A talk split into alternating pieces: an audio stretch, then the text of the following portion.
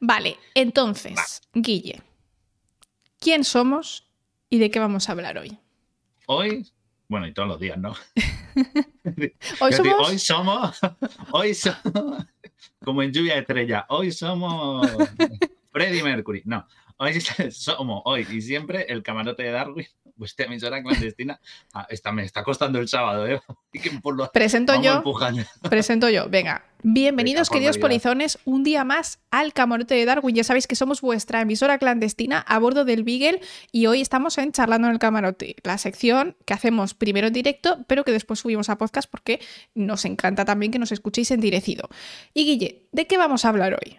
Hoy, como eh, había, había, llevamos un tiempo así con unos temas muy cargados, muy tal. Hoy vamos, tenemos tema como un poquito así para participar, más participativo el chat. Sí. Entonces, eh, estuve mirando y se me ocurrió que quién es el mejor amigo del ser humano.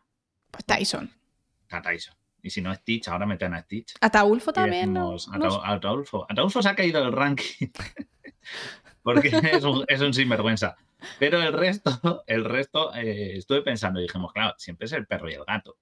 ¿No? El perro, A ver, o es sea, que- el gato no. Tanto. Ahora, ahora se pica porque el gato no es tan, no es tan amigo.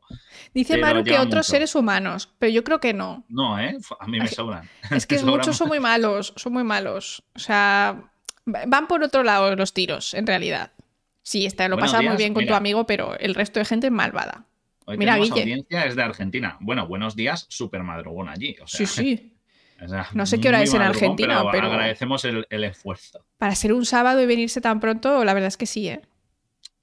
Entonces, estuve mirando qué, cosas, qué seres vivos, ¿vale? Ah, 8 bueno, AM, Ahí, ojito. un 8 sábado. Uf, bueno, uf. te estamos animando ahí. Muy bien, si muy ta- bien. Si te toca currar, ánimo. Y si no, pues disfruta igualmente. Que eso, hemos visto que es, siempre tenemos el perro y el gato. Que es el perro, porque son como el animal de compañía estándar, Ujú. pero que, eh, o el animal domesticado estándar.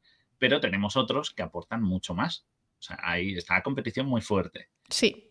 Entonces, hemos hecho así como un, un filtreado, porque claro, tenemos, por ejemplo, en animales domesticados, pues hay cientos de especies que tenemos domesticadas, ya sea como mascotas, por ejemplo, en aves tenemos un montón de especies domesticadas como mascotas, eh, por ejemplo, peces, eh, tal, pero hay algunos que tienen que haber colaborado significativamente. Entonces, esto hemos hecho así como un poco un ranking, Una No, cosa un poco más o subjetiva. menos. O sea, un poco subjetiva, pero buscando quiénes son los que más han aportado históricamente, ya sea por tiempo con nosotros, hay algunos que no llevan tanto tiempo y han aportado muchísimo, pero sobre todo que, que sean significativo, que nos hayan hecho cambiar al ser humano. Digamos una evolución, no una coevolución. No es que hayan algunos sí que yo creo que ha sido caso de evolución, pero que hayan significado mucho para la humanidad. Pero han sido cambios que, gracias a su Que a sin ciencia ellos, también, No estaríamos Pues, donde estamos, Claro, básicamente. sobre todo que han sido trigger para la ciencia o para factores humanos que luego nos han permitido, porque hay uno que no es científico per se, pero hizo al hombre científico. Toma ya, ¿eh? ¿Has visto que bien ha sonado? Este es el Sí, que sí, pusiste sí. tú, que yo te dije, ¿pero qué me estás contando? Y luego dije, ah, pues sí, tenía razón. Porque Laura me dijo una cosa y dije, no entiendo esto. Y me dijo, esto no me gusta, esto es un rollo, Laura, es que no tienes ni idea, porque todo es aburrido. Claro, pues no, pues luego le dije, pues tenía razón. Ala, un un punto para ti, anótatelo, hazte un clip de que tenías razón. ¿Sabes? Se guardó el audio que he hecho, seguro lo tiene ahí guardado en una carpeta. Hay veces que tuve razón y tiene una carpeta en el ordenador con los audios. ¿Y sabéis ¿Sabes? cuántas son? Son como Muchísimas. 17 millones de veces. O sea, básicamente siempre. Dos, dos gigas de capturas de WhatsApp. de veces que tuve razón. Pues este, igual, ¿eh? Me encanta tener razón. No, no, no. En, en realidad me. No, pero acertó, acertó. Yo no lo pensé, yo no lo valoré y tenía razón. Luego, lo, luego viéndolo sí que es verdad que tenía esto. Así que sí. Entonces, bueno, vamos a hablar un poco. Yo voy a empezar, obviamente, no nos podemos saltar el perro y el gato porque son muy importantes. Pero mm, más que lo que han aportado, eh, vamos a ver, vamos a primero dirimir una, una duda. ¿Qué es mejor? ¿El perro o el gato? Laura, ¿puedes poner una encuestita? Vamos a, a votar. Aquí vamos a, empezar a hacer un Uf, cisma. Vamos a No sé si quiero a hacer esto. A ver, gente, voten. Esto es importantísimo. Esto es importantísimo. Esto es clave para la humanidad. Gatos o perros. ¿Qué es Voten ahora. mejor? ¿Gatos? O sea, está justificado. Luego Perros. tengo mis argumentos. Pero Vale. Espera. Un momento, un momento. Vale. Dos minutos. Dos Ale. minutos, dos minutos de decisión, ¿eh? Durísimo. Hay que votar. Yo voy a votar también. Sí, para, voy a para votar. nada, Laura ha hecho Yo, una encuesta para nada partidista. yo, amañar algo. Amañado, unas votaciones amañadas. ¿Dónde? Perdón. Aquí no se nota. Bueno, bueno, yo estoy viendo aquí unos porcentajes porque hay una justificación. O sea, yo he estado mirando y revisando y tengo clara que, que hay un motivo. O sea, hay argumentos. Hay argumentos. No os podéis. No hay esto. O sea, veo que está la cosa chunga de un 70. Es muy subjetivo. 70-30, la gente está apretando ahí al gato, intentando salvar al gato, pero vamos, el gato no. Lo siento, pero no va, no va a funcionar. No va a funcionar esto. No, no podéis intentar lo que queráis, pero estáis ahí. Hay un 30% de gente solo a favor del gato. O sea, no.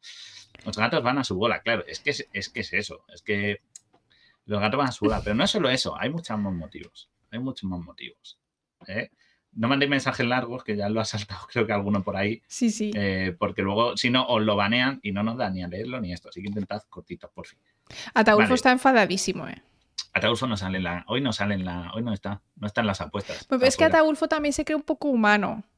Claro, es persona. Se siente persona, como se suele decir. Pero eso es lo bueno de los gatos. ¿Qué dices? Que no. Pero no es. No, esto, mirad, esto no va a ir porque los gatos sean unos, eh, unos independientes y van a suba. Esto no va por ahí. Hay argumentos que demuestran que los, que los perros son mejores. Bueno, bueno, está. a ver, a ver. Yo estoy sorprendida. Yo creo que esto es muy subjetivo, ¿eh? Como están diciendo en el chat, depende mucho de, la- de tu personalidad, depende de, pues, la verdad, de quizá con lo que tú crezcas en tu casa. Hay gente que como ha crecido con perros, le gustan más los perros, eh, o, o gente que hay gente que dice que tiene los dos y que no podría elegir porque son distintos y ya está. Pero bueno, a ver qué nos Yo cuenta he, Guille. he tenido ambas cosas. He tenido gatos, en mi pueblo había gatos y siempre he tenido gatos. Eh, mi tío tiene gatos, más amigos míos tienen gatos que perros y yo ahora tengo. Y he- Bueno, la historia, de- la historia del perro de Guille es buena, ¿eh? Porque Guille decía, sí. es que todo el mundo a sus perros les trata como si fueran bebés, es que la gente, qué mal, no sé qué. Y digo, ¿por qué vas a estar haciendo, dando palizas a tu perro? No, no entiendo. Bueno, el- la hermana de Guille coge un perro y lo primero que recibo son vídeos de Guille como si fuera su propio bebé. O sea, Que- en que no- no es mi bebé, brazos. es, mi herm- es- es hermanito ya. Somos Claro, familia de cinco. Exacto, pero le coge como, o sea, le trata como si fuera el bebé de la familia. O sea, que él se dio cuenta que había opinado sin saber, porque él nunca había tenido perro y él había opinado sobre cómo los demás tratamos a nuestra mascota sin haber tenido nunca mascotas. Y cuando tuvo mascota se dio cuenta y me dijo, Laura, tenías razón. Entonces, bueno, yo hice captura de pantalla y lo metí a, pues, a los gigas de Laura. de las veces que Laura La tuvo razón. tuve.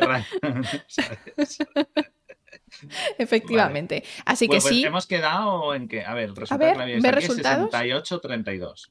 O sea, el perro gana, ¿no? Perro gana con 30 votos versus 14 de gatos. Perro gana, claro. Vale. Laura, mira, pon, pon, la- pon la imagen esa, la primera del La perrito, primera. Uy, espera, que no tengo abierto. Se parece esto. Que no dice el drive. Sí, sí, o sea, sí tengo el drive, pero no tenía la foto abierta. He tenido que bajar abajo. ¡Oh! ¡Es buenísimo! mírale, mírale ahí Un pidiéndote, perrito claro, adorable. Perrito. Claro, es que los perritos. ¿Cuánto tiempo llevan los perros con nosotros? ¿Y cuánto tiempo llevan con nosotros? No sé, Haciendo migas. miles, miles de años. 16.000 años. Se tiene constancia de que el Paleolítico Superior fue la época en que el ser humano hizo migas con los perros. Lo curioso es cómo hicimos migas con ellos, pero eh, fue el- lo que es seguro, vamos, es lo primero que domesticamos. Antes que ganadería, antes que cualquier tipo de rumiante, antes que una gallina o, lo- que los puñeteros gatos. eh, Ga- No seas malo. no, antes que los gatos, todo. el No os lo toméis personal, es broma. No, no, no. A mí me gustan mucho gatos, ¿eh? O sea, eh, cuando esto tengo gente, amigos que tienen gatos, y cuando voy a sus casas estoy todo el rato haciendo el tonto con los gatos porque me encantan. O sea, Es por la coña, ¿eh? ellos. Pero, pero sí que es verdad que los perros les ganan por motivos objetivos. Ahora veréis por qué. Pero bueno, No, este primero no- porque es el que más lleva Este con no es tu perro, ¿eh? No, Que han no, preguntado este por ahí. perro. Esto es un No perro, perro, lo, he, de lo he internet. pedido. Me, lo tienen que traer porque creo que, creo que está en sesión de peluquería ahora mismo Stitch. Entonces, aquí en casa, entonces ahora vendrá. pues Le han puesto guapo.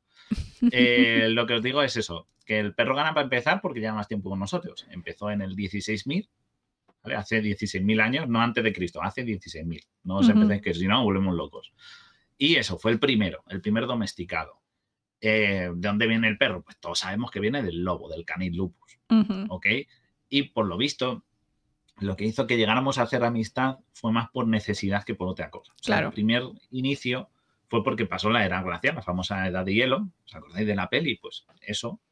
Y, eh, y, lo que pasó es que pues estaba la cosa muy chunga en la edad de hielo. Que hacía mucho frío. Todos muy apurados había muy poco alimento, los recursos tal, y entonces pues los lobos y los humanos pues empezaron a cooperar. ¿ok? No era que directamente ya fueran nuestras mascotas obedientes, sino que empezaron como a, llegar como eso, a, trabajar en equipo o a estar cerca porque veían beneficios ambas especies. ¿Vale? Porque los, sobre todo lo que es seguro es que era porque teníamos desperdicios. Claro, exacto. Nos dejaban restos. Porque, claro, nosotros cocinábamos.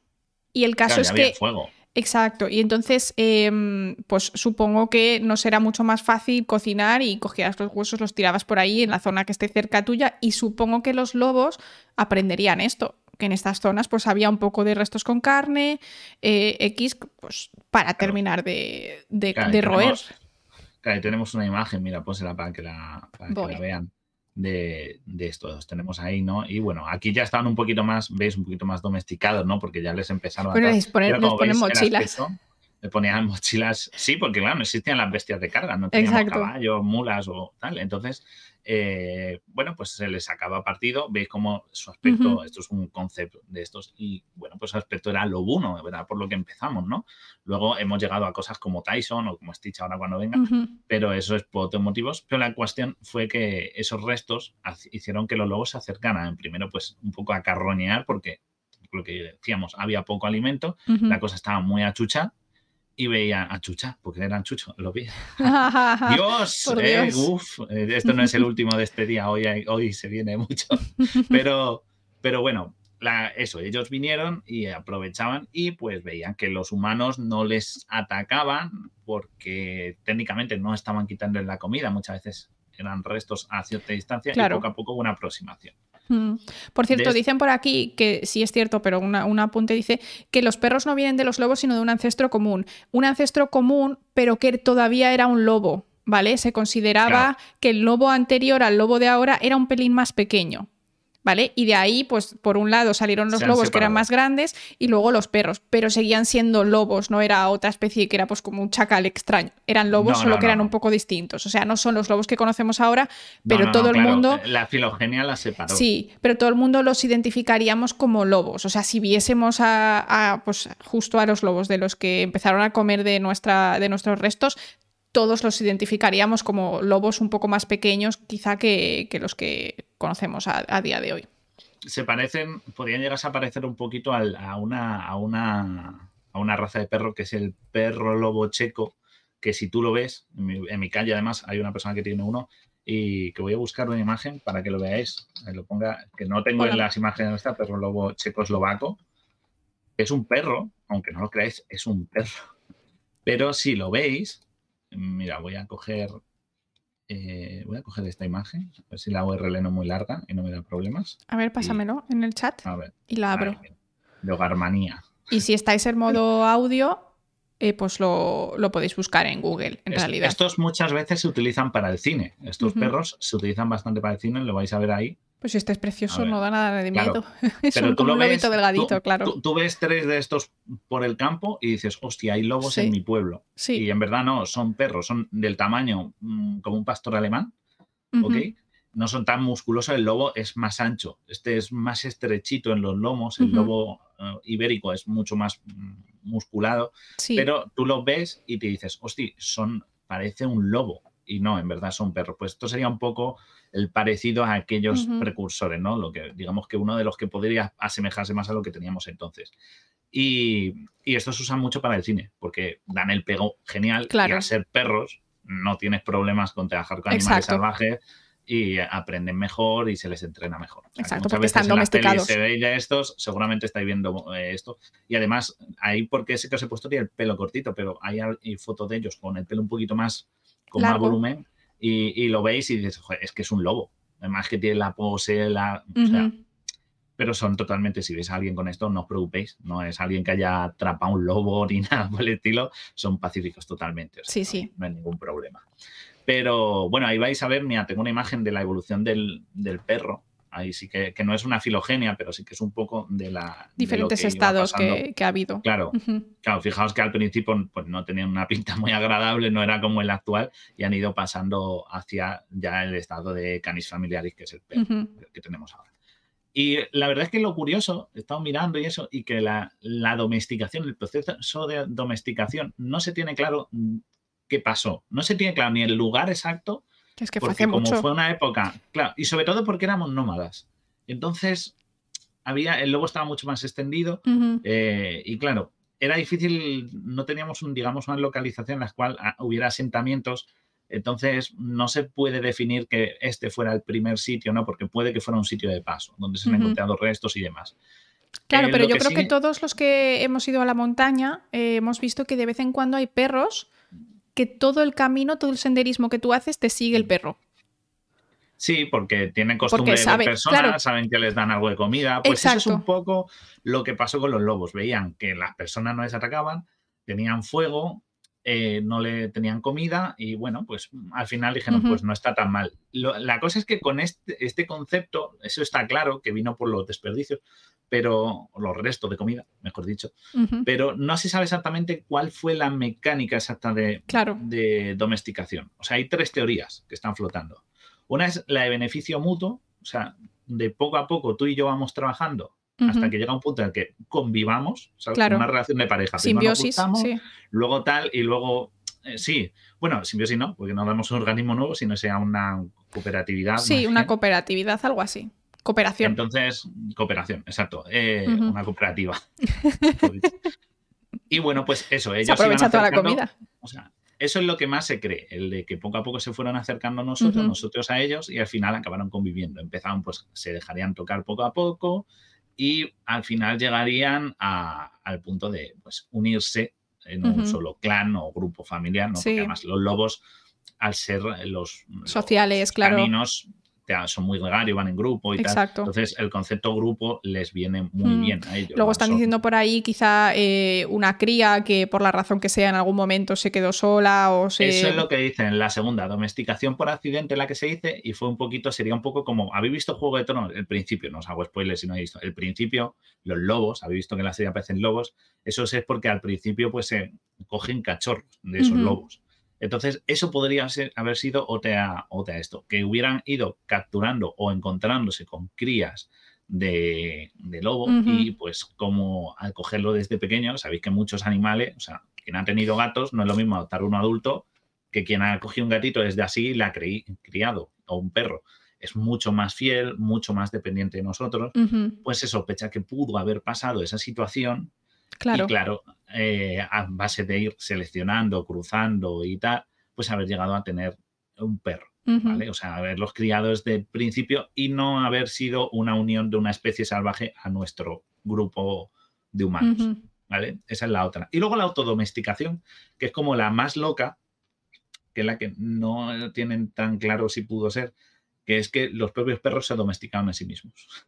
En plan, que eligieron venir con nosotros porque les dio la gana. Que no fuera algo mutuo de yo me acerco a ti, tú a mí, sino que ellos dijeran, mira, tienen comida, fuego y tal, vamos a ser súper sumisos. Y cogieran y se unieran a las personas, eh, ¿no? A primera por reticencias, pues claro, si tuve una manada de lobos, como que en esa época era una, una traducción de vamos a morir todos, y ellos fueran eh, poco a poco acercándose a los tal y fueran muy, muy sumisos hasta llegar al punto de, pues eso, de que la gente dijera, ay, pues son buenos, nos los quedamos. Claro, yo creo que esto es. Yo creo que esto es un poco como todo, ¿vale? Igual que en las personas hay distintas personalidades, yo creo que en los animales habrá un espectro en quizá en, el factor sumisión, ¿no? Entonces puede que haya un porcentaje de animales que justo coincidiera que estaba en el mismo lugar durante X semanas que un grupo de humanos y pues em, o que tuviesen menos miedo, que fuesen menos agresivos, porque igual que yo que sé, que las hienas que parece que son como así, también no les da miedo ciertas cosas y se lanzan ahí a por los cadáveres, a lo mejor hacían lo mismo algunos lobos, ¿no? Yo creo que puede ser quizá una mezcla de todo. Puede ser una mezcla de todo. No, como no, eh, primero, no sabemos, no se puede mostrar. Esto es paleozoología o arqueozoología. Entonces, lo que sí se sabe es la datación, porque se han encontrado yacimientos humanos o restos humanos con lobos y tal, y se puede datar de qué fecha eran y tal, eso sí se puede saber. Eh, y se, y a ver, obviamente no hay obra escrita que explique esto, pero se basa un poco en esos, ¿vale? Porque en esa época escribí como que no existía todavía. Exacto. Pero sí que, sí que se han encontrado esos restos asociados que nos dicen que pudo. Pero no hay un sitio en el que dijeran, es que en esta zona, cuando se dice esto se, originó en cierto punto, es porque ha habido eh, asentamientos humanos y en torno a ellos se han encontrado muchos restos. Poco como en Atapuerca, ¿no? Que saben que había restos de animales y de ahí se saben pues que se comían o que eran las cuevas que eran una trampa o lo que fuera. Pues esto no se tiene definitivamente claro. Entonces, en base al comportamiento del perro, se intuye que estas tres pueden ser las más lógicas. Claro.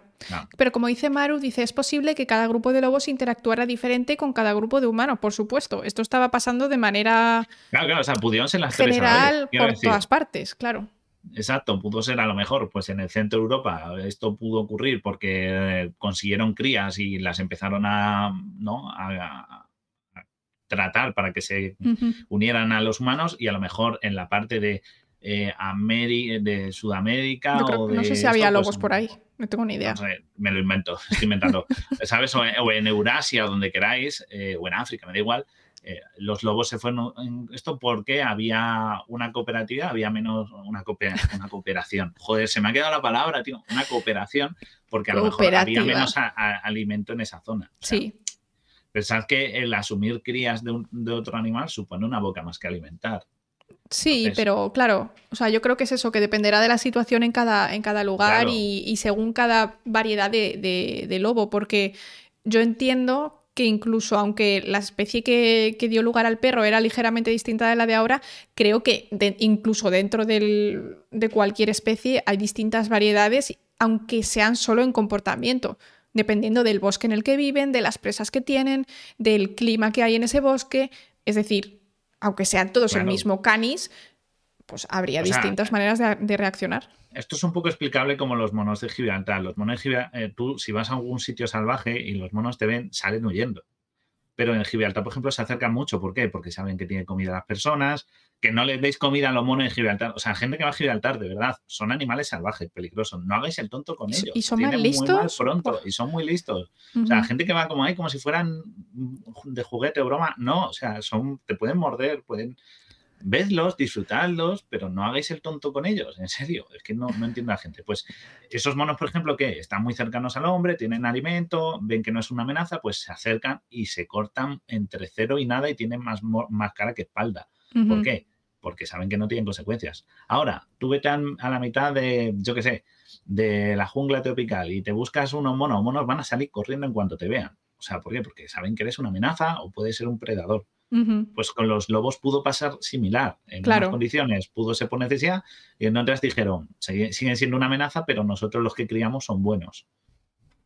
Sí, sí. Entonces, queda ahí abierto y a día de hoy se sigue investigando, intentando entender y ver en base al comportamiento animal también qué, es lo más coherente, lo que más pudo haber pasado. O sea que eso siempre tal. Y luego, por supuesto, después de esto, pues vinieron los cruzamientos de elegido, la selección humana que hizo que surgieran todas las razas. Claro, yo entiendo que al principio lo que hicieron fue cruzar a los lobos que eran más, eh, pues, más cariñosos. Alguien ha preguntado por ahí, ¿había cariño o, al principio solo era una herramienta? Pues yo entiendo que lo segundo al principio. Una herramienta, claro. También pensad que nuestro cerebro en esa época mm, estaba desarrollado, pero no era tan complejo como ahora. O sea, yo creo que no. La yo creo que ese no es el la emocionalidad y tal. Yo creo que no. no era igual hacia un animal. Yo creo que no, ese, es el, ese no es el problema. El problema es que cuando tú no tienes las necesidades básicas cubiertas, tú estás pensando en sobrevivir, que es tienes que cazar para el Exacto. Por lo tanto, no es que no tuviéramos las capacidades empáticas e inteligentes, que yo creo que es imposible que en 16.000 años eso de repente ahora somos todos Einstein, pero em, yo creo que efectivamente si tú no sabes dónde vas a estar al día siguiente porque eras una, una persona nómada, pues es que no te vas a estar preocupando de darle cariño al lobo. O a lo mejor sí, eso no lo sabemos, pero yo creo que yo tiraría más por la parte de eh, los usamos como herramientas. Si están alrededor, nos avisan, porque un lobo por la noche pues, se puede dar cuenta de, que viene un, animal peligroso antes. Como tú sabes que no te ataca, pues estaría por ahí. Y yo entiendo que con la convivencia por los años y los siglos, pues eh, generaría después ese cariño, sobre todo cuando hablamos de coger cachorros. Porque alguien ha dicho por ahí, hay muchas especies que adoptan cachorros de otras especies. Sí. Sí. yo creo que cuando entra en juego el cachorro, eso ya eh, cambiaría bastante las cosas. Claro, estoy, no es que estoy buscando lo que han puesto en el chat, que han puesto. Hay gente que tiene como mascota, que nos ha puesto Ligachot, dice el aguara guazú, y lo he buscado, y es un animal súper chulo, que es como, como, una especie de hiena o de, o de chacal, pero con unas patas súper largas. Pásame el link. Aquí una, de, esto, y es, mira, de Wikipedia, así más corto, y esos nunca, nunca dan guerra. esos links son buenos siempre. A ver, ahí está, mira. A ver. Y, es un. ¡Ay, qué bonito! pero tiene las patas como muy largas. Es como un zorrito de patas largas. Es, el lobo de Crin o zorro grande, y ya te digo que es grande, y es esto, y es de Latinoamérica. Claro, mira, aquí por ejemplo, y esto tienen, tal, se encuentra en Argentina, Bolivia, Brasil, Paraguay, Perú y, eh, eh, casi extinto en Uruguay. Pero, no son animales eh, domesticados, ¿no? Siguen siendo animales salvajes que hay gente que todavía los tiene como mascotas a pensar que la domesticación, fíjate, esto deriva de zorro, en verdad es de la familia de los zorros, especie de zorro. Es mucho más difícil domesticar a los zorros. De hecho, hay gente que se encarga de rescatar zorros que han sido pues eh, secuestrados por mafias de, ya sabes, para, para llevar animales a otros sitios y son súper, súper complicados. O sea, es como eh, es una pesadilla, básicamente. Tienes que tener una zona muy preparada, son muy ruidosos, no son perros. Los zorros no son perros, la verdad. No, no, no, no. Y eso, hay un canal en YouTube, es que no me acuerdo el nombre, que lo lleva una chica que tiene, es americana, que tiene un refugio para zorros. No me acuerdo del nombre. Yo también he visto ese canal hace eh, bastante. tiene ella una voz muy adorable y te enseña a los zorros en invierno, cómo les da comida, les lleva tal. Y, y a ver si eh, ella convive con ellos, los tiene muy, muy acostumbrados a su presencia y aún así ellos tienen dejes y comportamientos salvajes. Sí. Porque ella luego los libera, o sea, ella su objetivo es volverlos a la naturaleza. Pero ella siempre dice que es eh, que no ellos no nunca se adaptan 100% a estar ahí. Está, claro, porque muchas veces eso ya les el instinto se les atenúa, aunque el instinto siguen teniendo, por eso mucha gente dice, "No, tiene un tigre de mascota." O un león o un lobo, ten cuidado, siguen teniendo el instinto, son peligrosos, ¿vale? Puede que estén muy acostumbrados a ti, pero tienen un instinto muy salvaje. Los perros y los gatos lo tienen muy atenuado, entonces esos comportamientos bruscos ya no los van a desarrollar. ¿vale? Pero es que te buscan, a ver si me acuerdo de esto, porque además creo que le podéis ayudar, porque tiene el refugio y eso, pero no me acuerdo del nombre, es que no me acuerdo, pero bueno. Pero es que fácil de encontrar. no lo hagáis no tengáis animales salvajes en casa que no, que no se pueden adaptar. Porque claro, es que el tema de los perros y los gatos es que han sido miles de años, miles de años para poder adaptarse. Ya lo he encontrado, el refugio es, o sea, el canal de YouTube es Safe a Fox, con V. Vale. Y Save lo podéis buscar. Eh, Salva un zorro. sí, y va enseñándote pues eso. Eh, ella tiene otros animales, pero principalmente son zorros y, y está mucho. Así que si os gusta es el típico vídeo ASMR tranqui para ver animalitos. están muy bien. Muy disfrutable. Yo también lo conocí hace muchos años que no lo veía, pero me suena de, No sé si es que se puso de moda hace un tiempo, o a lo mejor me lo pasaste tú hace muchos años, no lo sé. Sí, sí, sí, sí, pero de vez en cuando me salta y de vez en cuando lo veo. Pero eso, los animales estos, los, los, lobos de la época, pues aprovecharon y se benefician. Y ha sido con nosotros, en muchas culturas se han utilizado, y esto es, y aquí es donde yo digo por qué eh, valen más que los gatos para mí los perros, y es que los perros trabajan. O sea, ahí tengo una imagen, mirad la de, pensad todos los trabajos que hace un perro. Son, hay perros policía, perros antidroga, perros de salvamento, perros de terapia, doctores. Eh, este, yo tengo una este sudadera. Yo tengo una sudadera que pone Emma Doctor. doctor. O sea, hay perros de terapia y perros, eh, por ejemplo, para, personas que tienen trastornos eh, psiquiátricos o, niños con autismo. Que detectan enfermedades. que detectan enfermedades. Yo he visto cáncer, COVID, eh, Parkinson. O sea, muy fuerte. Perros, perros de caza que por lo visto ahora hay que hacerles un convenio porque no cuentan como animales para derechos animales. Eh, mm, bueno, no entendemos en política, pero me parece muy feo que los perros de caza no tengan derechos, los mismos que un perro mascota. Pues son perros igualmente, muy mal. Pero también para la caza, incluso para la guerra. sí, para encontrar, pues eso, cadáveres y estas cosas también, para rescatar personas vivas, personas muertas, eh, de todo. Y, y una cosa súper curiosa que yo he visto en internet es alucinante. Es un perro que es capaz de oler los niveles de glucosa en su dueña. Entonces, sí, sí, sí, de repente. Claro, es el pincharte, el diabético. Y, es muy fuerte. Sí, sí, sí, es muy fuerte. Entonces, ella está trabajando en el ordenador y de repente ves en el vídeo que el perro empieza a hacerle así en la pierna, con la nariz, y empieza a empujarle, ¿no? Vale, y la chica pone la mano y el perro dice si está baja o si está alta. Entonces el perro pone el hocico por debajo o por encima de la mano. Ella se mide y efectivamente siempre acierta y entonces se trata. Entonces ella no tiene que estar cada, porque tiene, debe tener una, diabetes que es un poco loca, que es cada, de repente, pum, pum, ¿no? A lo mejor no muy controlada, y entonces no puede estar midiéndose cada cinco minutos, pero eh, su perro pues le, le, avisa. Y es increíble, es increíble el animal, o sea, es, es una cosa impresionante, acierta un montón. Incluso se ha visto cuando la despierta por la noche. O sea, no se ha visto, pero ha contado, ¿no? Me despierta por la noche cuando tal que eso es uno de los peligros más grandes, es muy fuerte. Y además, el perro, cuando un perro siente peligro o algo que no le cuadra en casa, ladra. Tyson lo mm. hace, lo hace Stitch. Un gato, percibe algo en la, fuera lejos y el gato lo primero que hace es esconderse. En plan, yo el primero y el resto los dejo. y, bueno, y perros pastores y perritos piloto, como nos han dicho por ahí. quiero decir, son animales que, que, han, que, vale, los hemos condicionado a que tengan un trabajo, porque esto es a base de entrenamiento, pero se le tiene muchas funciones, son de gran utilidad. O sea, en el terremoto de Turquía ¿Y ellos, han sido clave. Y ellos, mientras tú no les explotes, ellos disfrutan siendo útiles. Mm, yo creo que a los animales, cuando tú les enseñas a hacer ciertas cosas, a ellos les gusta porque también reciben el, el, pues el, premio o el refuerzo positivo después que tú les des.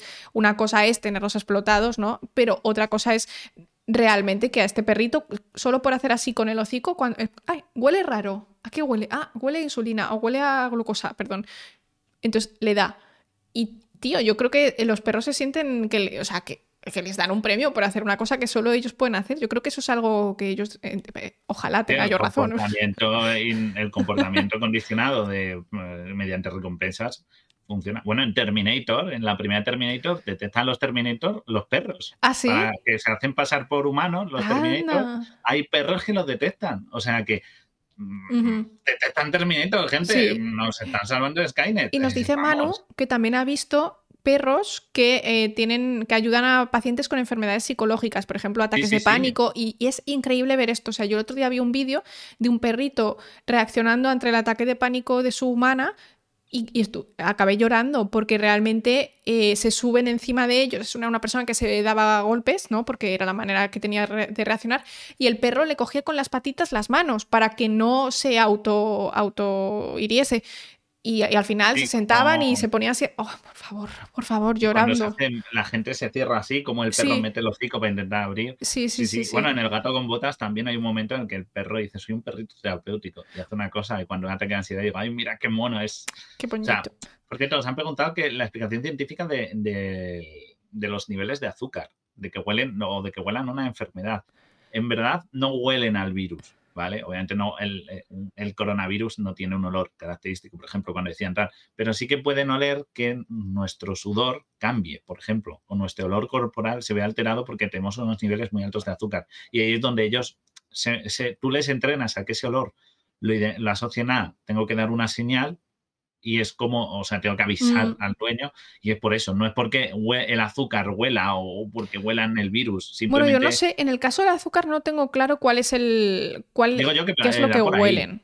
Puede ser.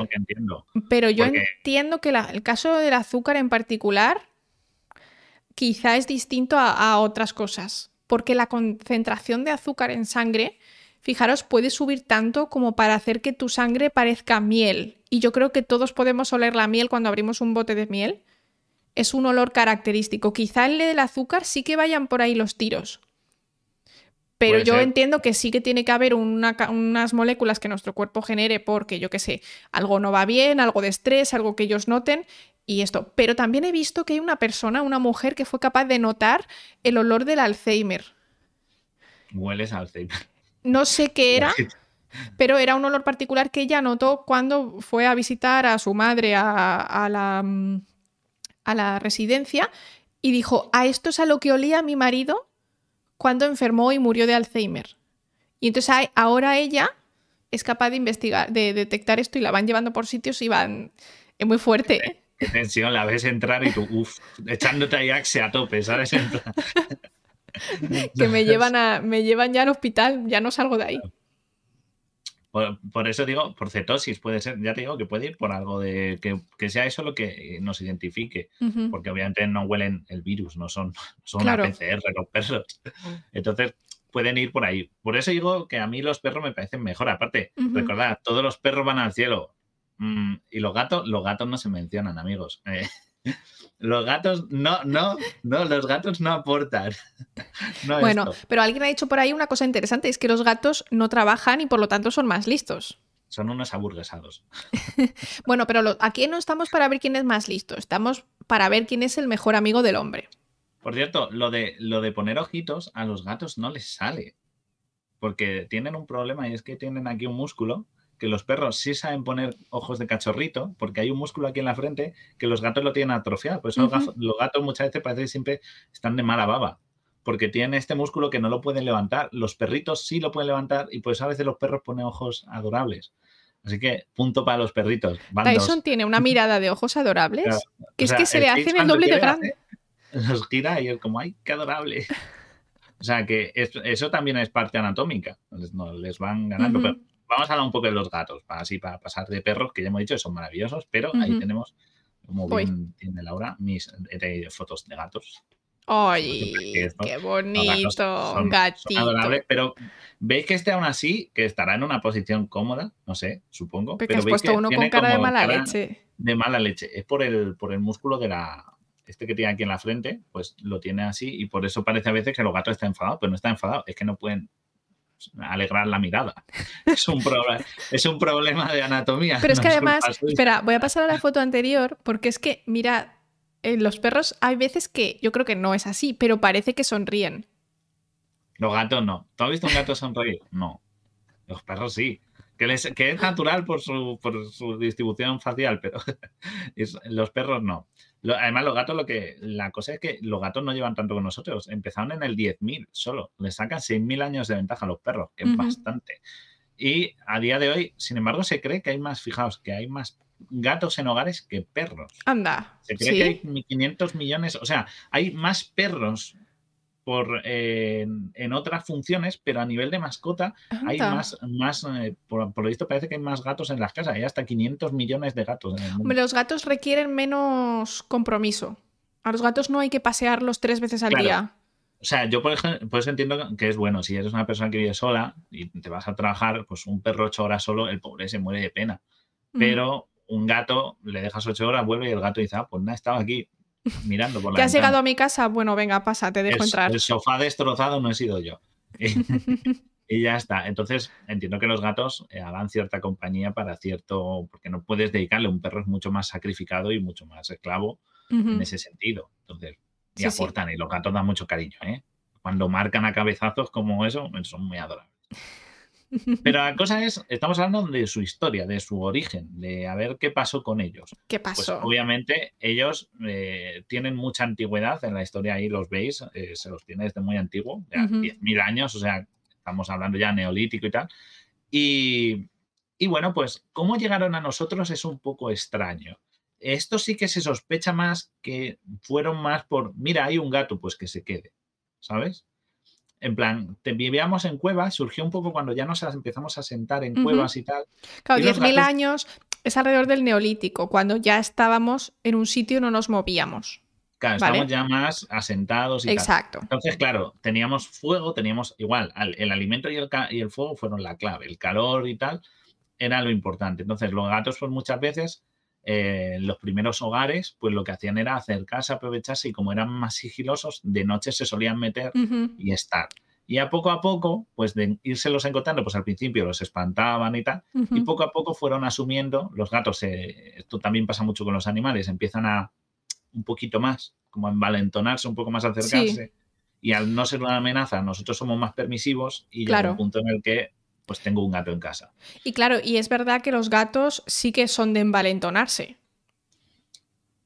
Todos lo hemos visto. Sí. Lo que sí se sabe es que ocurre, esto, por ejemplo, sí ocurrió en Europa Central. A pesar de que siempre se asocia al gato como al Egipto y tal, en verdad ocurrió en Europa Central.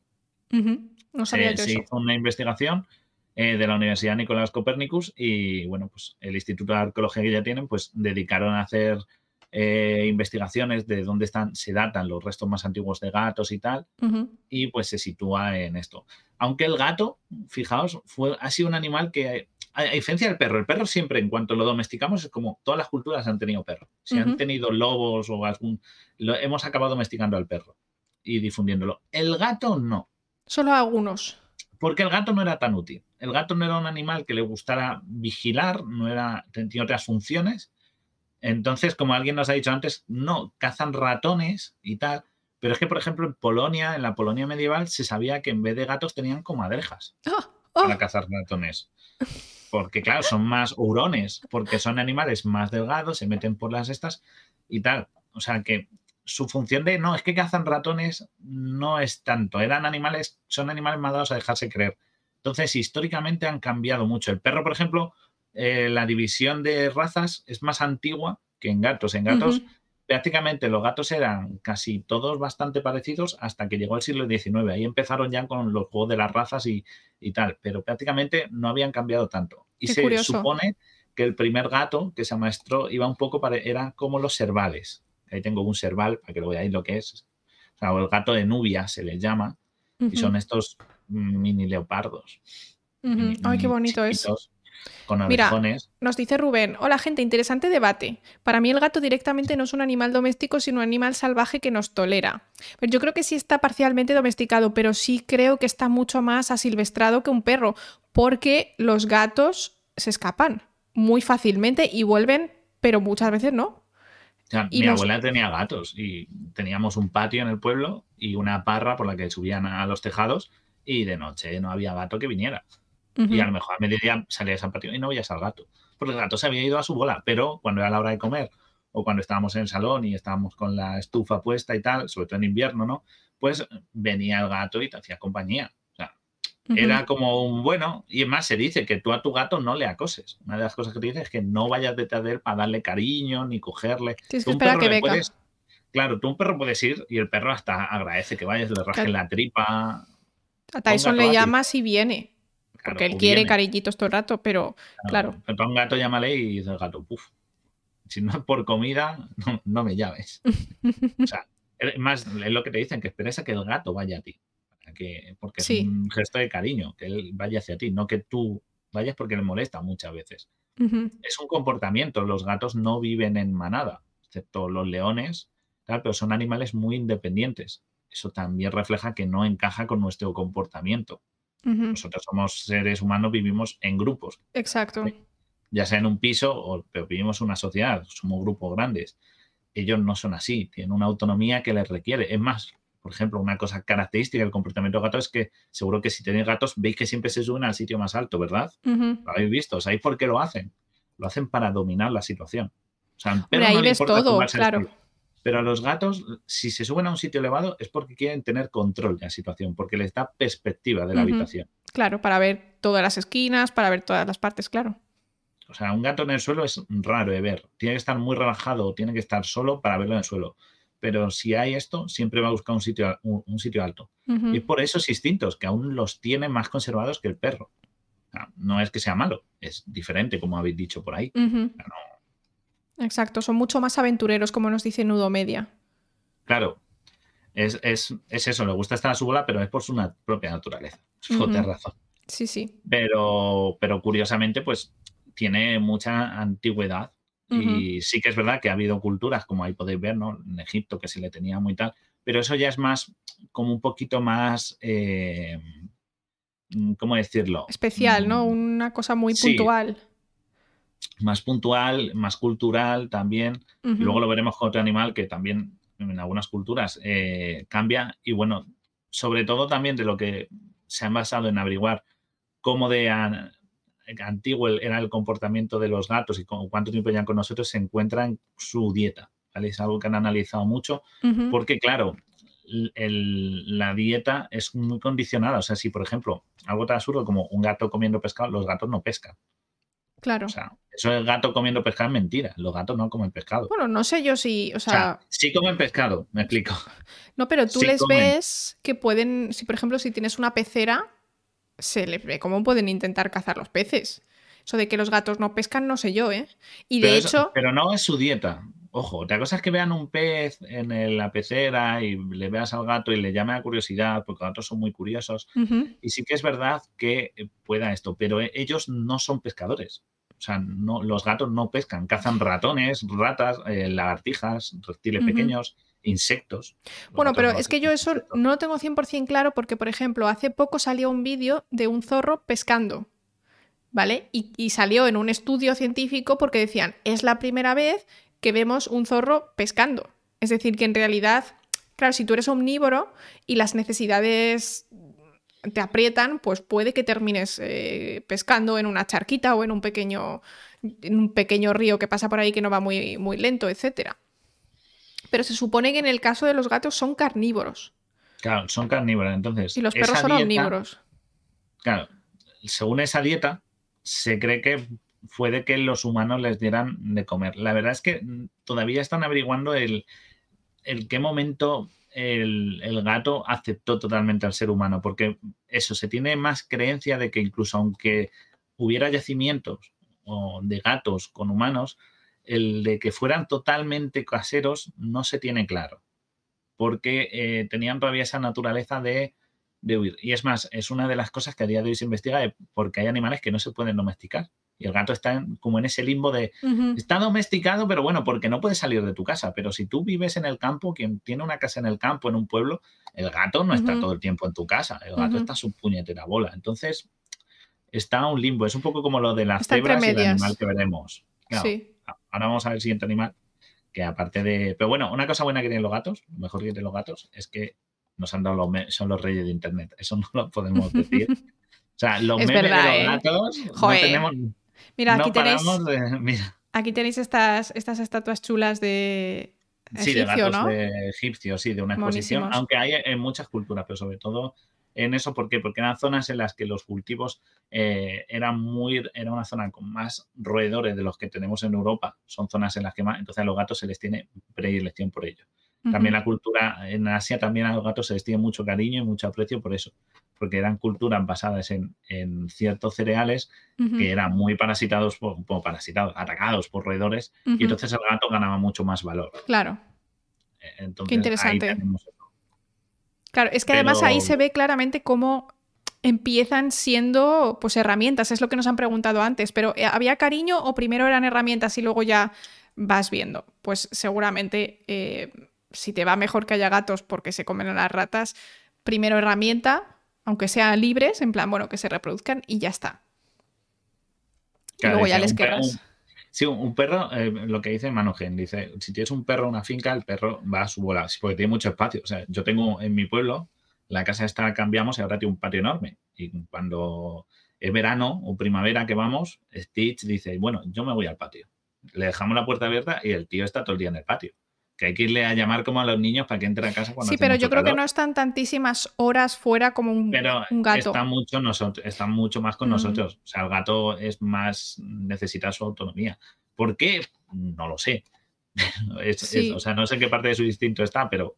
De hecho, eh, hay estudios. Bueno, es que hay estudios súper guays que les ponen GPS y los gatos se van kilómetros, o sea, hacen cada noche una travesía, un camino de Santiago, increíble.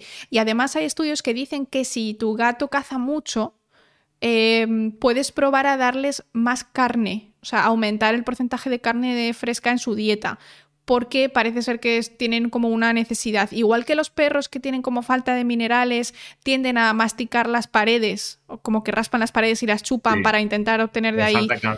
Exacto, pues es, debe ser algo, algo similar. Y de hecho hay estudios súper chulos, este ya va a ser el último, que hicieron un estudio como de alimentación con niños y había niños que tenían deficiencia de vitamina D por la razón que fuera y tendían a comerse las... Em, les ponían un buffet, podían elegir lo que querían y mientras tenían la deficiencia comían el, hígado, ¿qué es hígado de bacalao? Mm, que es como... Muy prote sí. No, es como una cosa que tiene un montón de vitamina D y un, un montón de cosas así como, pero que no está muy rico.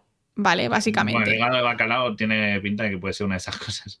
Bueno, básicamente, mientras los niños tenían esta deficiencia, comían esto y tendían a elegirlo solos. En plan, nadie les decía lo que tenían que comer. Y cuando ya llegaban a los niveles normales, dejaban de hacerlo. Pues debe ser un comportamiento similar. En el sentido de cuando ellos tienen necesidad de, más carne, porque no han llegado quizá al, requerimiento proteico para sus necesidades nutricionales, pues a lo mejor tienden a cazar más.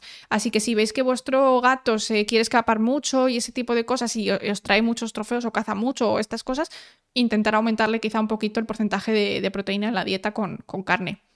Por probar. Eso es lo, lo que he estado leyendo de, últimamente. Lo, ahí, por cierto, ahí tenéis todos los memes para que veáis que los gatos. Sí. He buscado un meme de perros. Son los mejores. No más, pero los gatos. Hombre, full. el de los perros está el Shiba este, ¿no?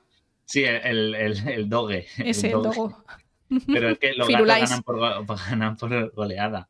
Que nos había dicho que el comportamiento alfa y beta y tal de los animales. Eso lo hablaré porque un día quiero hacer algo de etología, de comportamiento animal en grupo y tal. Entonces tengo, tengo eso pendiente. No, no os preocupéis que lo. Yo voy apuntándomelo todo. Tengo un Word enorme. O sea, tengo un Word casi de un Pero- enfermo mental apuntando. Pero no todo. tan grande como mi Word de las veces que tengo razón. no como tu carpeta, a veces que tienes razón. Pero eh, lo que sí, mira, eso de la caza del esto, eso es algo que a día de hoy he estado buscando a ver si encontré alguna explicación que definiera qué pasa cuando el, el famoso de, ¿qué pasa si mi gato me trae un pájaro muerto? ¿No? Y, y he, he escuchado de todo, desde que comen poco, pero como no se lo comen, te lo traen a ti, en teoría no puede ser de comer, sino que puede ser de que hasta que están saciados y que no quieren más comida, ah, puede ser algo como de respeto para darte, o incluso puede ser porque te creen que eres un inútil y se preocupan por ti de que no sabes. Pobrecito, eh, no sabe no, cazar. claro, te ven como necesitado en una situación negativa y creen que necesitas ayuda y te traen una presa para que te alimentes. O sea, eh, las teorías hay de todo, pero no hay una definida porque no saben exactamente, porque es muy difícil entender la situación de la persona con el animal para que eso. Ujú. Entonces puede ser desde un respeto de eres mi tal, toma un regalo, que lo entendemos, que yo creo que eso es más pensamiento antropocéntrico, el concepto de Sí. si te doy algo siempre es un regalo o es por algo. Mientras que lo más coherente o lo más que encaja es que te ven un poco inútil y te dicen, toma una presa porque te estás muriendo de hambre, que te veo un poquito inútil. Y si tú te mueres, nadie esa. me va a poder dar latitas. O sea, exacto, en plan, eh, cuídate que me tienes que cambiar la arena. O sea, es- No lo sé. Pero bueno, estos memes Son muy graciosos. Este que vomita, buah. De que habla francés, ¿no? Bueno, pero para- los gatos para mí siempre son como los aburguesados. Ahí de con la, eh, mira, conté esta imagen que es como la imagen de gatos con mala leche, ¿sabes? Todos mirándote así, te están juzgando. Todos estos gatos te están juzgando. Entonces, para mí son animales que no, no trabajan. O sea, no es que el trabajar esté bien, pero no les veo un aporte tan importante. Y es Exacto. también, pero no es culpa de ellos, ¿eh? es porque no se les puede domesticar hasta esos puntos y entrenar. O sea, es que no te van a hacer caso. Entonces, no es culpa de ellos. Es un poco, por eso digo, son mejores los perros, pero es porque los perros en su naturaleza o en que llevan 100.000 años más con nosotros, el vínculo es distinto y su naturaleza de comportamiento es diferente a la de los gatos. Claro. Entonces, no es Y también es que vienen de animales muy diferentes. Es que vienen de animales, No. eh, simplemente, por ejemplo, el vivir en manada. Es que eso es algo que ya cambia totalmente muchas cosas. Exacto. Hablamos de muchos años de separación entre el origen de los perros y el origen de los Y gatos. aparte, luego nada de eso, son 6.000 años, eh, unos fue por conveniencia, los perros fue más por necesidad, todo eso crea un vínculo de comportamiento que se va heredando y transmitiendo. Entonces, todo eso cambia. Entonces, ¿son mejores los perros? Sí, pero no Mm. es porque una razón así porque lo digo yo. O sea, son mejores para la humanidad en general, pero que luego cada uno particularmente le puede gustar más los gatos si quiere. Y no pasa nada. Claro, claro, sea, claro. Estamos hablando de, evolu- de coevolución y de lo que han aportado a la humanidad. ¿Vale? Claro, es eso. Lo que pasa es que siempre se os pinta de malo. Yo me acuerdo siempre de la peli esta. Ya eh, cogí el cartel que seguro que habéis visto de como perros y gatos. Ujú. ¿Te acuerdas de esta peli? Sí, sí, que sí. el sí. gato blanco se llama Miguelito. ¿Qué dice? ¿Se llamaba Miguelito? Miguelito. Esta, per- esta peli es malísima, es pésima. Pero el doblaje Mua, Es, es que es Bucato di Cardinale, compañeros. Tenéis que ver. En. Latinoamérica no sé cómo se llama.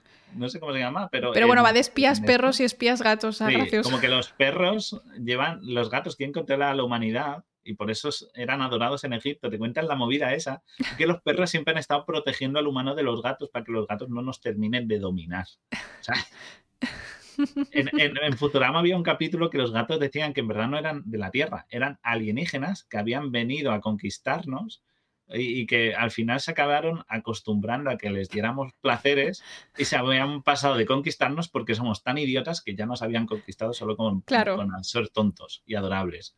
Entonces me hace mucha gracia que los, los giros de vuelta que le dan algún el cine y las series, me gusta, me gusta. Pero dice, has perdido la objetividad científica. Las ratas sin gato te dejan sin grano, pero puedo tener un hurón. Y si no me Es compro una serpiente. o comadrejas, como has dicho antes, ¿no? Alguien que tenía Claro. comadrejas o no sé qué animal era. Comadrejas y hurón en, la Polonia medieval había. O sea, y, en verdad cazan igual ratas. Bueno, no, las ratas de aquí en Madrid no, porque son tan grandes o más que un hurón. Pero yo he visto así. ratas en el metro así, ¿sabes? Que dicen, "Ni- no hay gato que se coma eso. Bueno, espérate, que una amiga mía tiene un gato que pesa más que Tyson. Tyson pesa 8 kilos y me dijo que su gato pesaba 9 kilos. Hostia. Es un ¿Eso es un gato o es un tigre? gato redondo, un óvalo.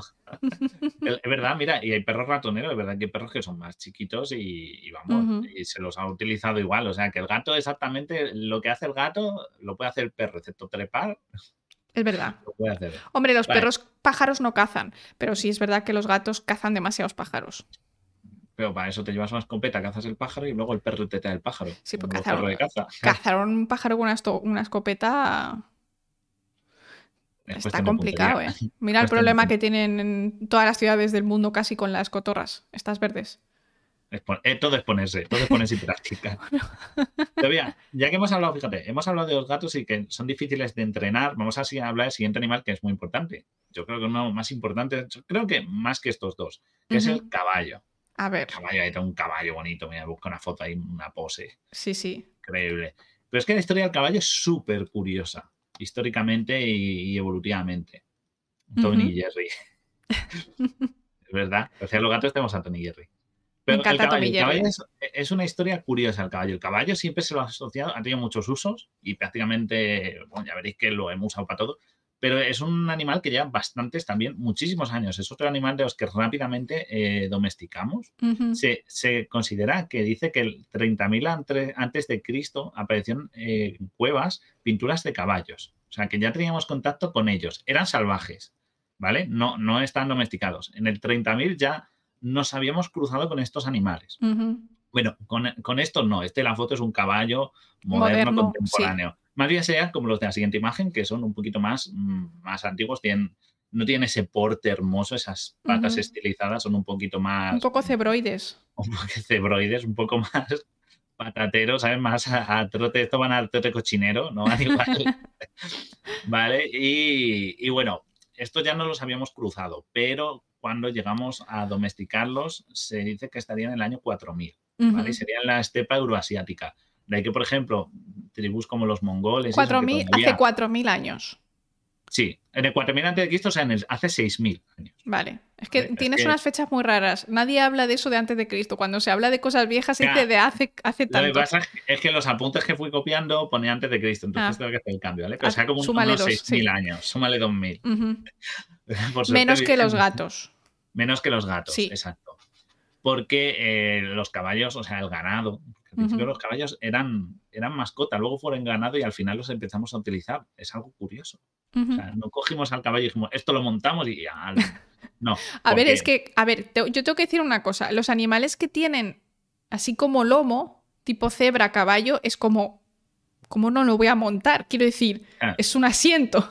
Claro, por ejemplo, lo mismo podía montar una vaca. Quiero decir, tú ves una vaca y dices, me puedo subir encima de la vaca. Ujú. Pero no, en un principio el montar un animal es algo muy complejo intelectualmente. O sea, para el ser humano de entonces no era una idea muy óptima. Ujú. Entonces, eh, hace 6.000 años eh, sí se dice que en Kazajistán es donde fueron encontrados los primeros, donde primero se domesticaron estos animales y luego se fue extendiendo hacia la estepa, sobre todo para el este, es donde más se tiene, pues son muchos pueblos nómadas del este de, de Asia todavía tienen el concepto del caballo y tal, la crianza tiene Y mola un montón, ¿eh? En plan, los, estos pueblos que, salen totalmente en los, en los documentales, que son sitios increíbles, que es precioso, y cómo conviven con, con pues eso, con una especie... No, en realidad es que son como los caballos un poco salvajes todavía. Una cosa muy curiosa, como una cosa intermedia, ¿no? Entre caballo y caballo salvaje todavía. Sí, en Mongolia, eh, por ahí. Increíble. ¿Y por qué todo esto? Y, es, y qué raro, pero si en Occidente usamos mucho el caballo y tal también. Pues, bueno, pues es que en Occidente el caballo se extinguió. ¿Vale? Ah, sí. La era glacial los extinguió. Claro. Pero el caballo sobrevivió en la, zona de, eso, de Asia y Eurasia. ¿Por qué? Porque por lo visto, con la se acercaron al ser humano y el ser humano, aunque ese es el dato más antiguo, se, se sospecha que pudo ser antes. Y de esa manera pudieron sobrevivir a la glaciación que en parte esta proximidad a los humanos fue de lo que fuera lo que les salvara y de ahí volvieran a extenderse hacia, hacia Occidente. Anda. De, ¿vale? No de la gran glaciación, no de la era de hielo, sino de una glaciación posterior, porque había más de una. Entonces, eso puede que los salvara. Y, bueno, pues le empezamos. Mira, estos caballos que tengo aquí, tengo una imagen de ellos comparado con una persona, porque veáis lo grande que eran, que no eran muy grandes. Eran chiquitos, como alguien ha dicho por ahí. Primero eran caballos chiquitos. Fijaos que esto era, es más un pony. sí, es tipo pony. Es, muy chiquitito. y, bueno, pues eh, lo que hemos hecho, eh, lo que se vio, pues que al principio estos animales se consideran animales de compañía, porque eran muy mansos, al final son herbívoros, les cambia mucho el comportamiento frente a un predador. Y bueno, pues em, empezaron siendo animales de compañía. Luego, como eran muy mansos, se les empezó a utilizar como ganado para comer sí, de hecho, todos. músculo grande. Yo he escuchado, he escuchado mucho la historia de eh, la típica mm, caza que se hacía en grupo, de cuando éramos de hace no sé cuántos mil años, que les acorralábamos contra un precipicio y hacíamos que cayeran. Yo esta, esta historia siempre la he oído con caballos salvajes. Como que. Como, para cazar, claro. Entonces hacías que se despeñaran y que ya se morían y ya te los ibas llevando cuando, cuando o sea, poco a poco todos los, eh, que sepáis que todos los equidos, según un estudio que se hizo en 2005, que se tomó muestra de eh, agrupó a todos los equinos en un solo. Juanjo, 16 meses, por, muchas gracias por tu apoyo. Eh, nos tiene cariño, nos tiene cariño. bueno, que, eso, que en 2005 se hizo un estudio de ADN y se agrupó a todos los equinos en un solo clado, ¿vale? Es decir, con un único antecesor que incluye tres especies. Esto incluiría. que me ahogo tres especies de caballo eh, no que existen, que son el hipidión, el caballo zancudo y el, el caballo per se. Y a día de hoy hay una especie de caballo que lo tengo ahí, que es el caballo, que es que tiene un nombre muy raro. No sé si lo voy a ¿Este? pronunciar bien. Este. El de el caballo de. Eh, es raro, ¿no? Sí. Esto es como, se asocia, es un poco como los tarpanes, si habéis ido a hablar de ellos. y, y bueno, estos caballos son un poco prehistóricos, que son el caballo de eh, Przewalski. es, que es PRZE, Przewalski. Y, o sea, una cosa un poco polaca, ¿no? O sea, tiene nombre. Claro, es por la zona de tal. Y supongo, no, no, no mira exactamente de dónde venía el, el, no, es por un. Espera, sí, sí lo tengo aquí apuntado, que era por, por un, ruso, un, naturalista ruso, y de ahí vino el nombre. Ah, vale, y bueno, pues estos son todavía como un poquito. Son caballos que no han sido domesticados y que todavía están un poco prehistóricos. Y de ahí que tienen ese aspecto que los veis y no se parecen tanto al. Están como más apretaditos, tienen el pelito, además, se nota que deben estar en zonas de frío porque han dicho por ahí, tienen el pelo rizado. Tienen el pelo gordito, claro, para protegerse más, supongo, ¿no? Para que haya más aire ahí. Y esto no, y además estos tienen distintos cromosomas a los caballos. Estos tienen 66, mientras que los caballos normales tienen, o sea, los caballos domésticos modernos, como el que hemos visto al principio, esos tienen 64. Ah. O sea, no, se diferencian en eso y no son iguales. Y tienen un acervo genético distinto. O sea, y es, un par de cromosomas puede ser muy significativo. Claro, claro. Y estos todavía no se los, no se los ha dominado, eh, domesticado y bueno, pues a lo mejor, ya te digo, si no te suenan con ese nombre, a lo mejor como los tarpanes y eso, son estos los que, los que veríamos. Bueno, para los que están en modo radio, simplemente son unos caballos, como un poco apretaditos, o sea, mm, con la cabeza más pequeña de lo normal y el culo más grande de lo normal, para lo que estamos acostumbrados, y color, color café, claro, color café, con leche.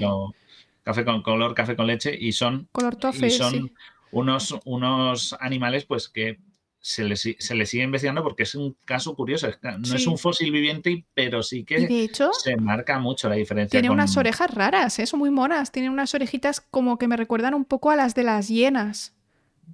Y, sí, y son más musculados, más corpulentos. Son corpulentos, sí, sí. Están bonitos, ¿eh? Me gustan.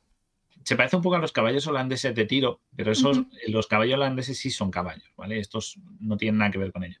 Y la verdad es que la historia de los caballos con nosotros ha cambiado mucho. Ahí tengo una captura de una, un pequeño, de un primera persona montada a caballo. Ah, sí, de un, dibujo eh, de una cueva antiguo.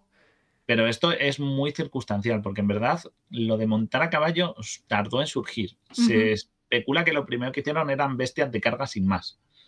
¿Vale? Un poco como me gusta ante los perros para cargarles pues, algún tipo de, petate o bulto, o que incluso bestias de tiro, cuando ya hubo la rueda y tal. El montar a caballo parece ser que vino un poco después, que era más, eh, es algo que costó aprender.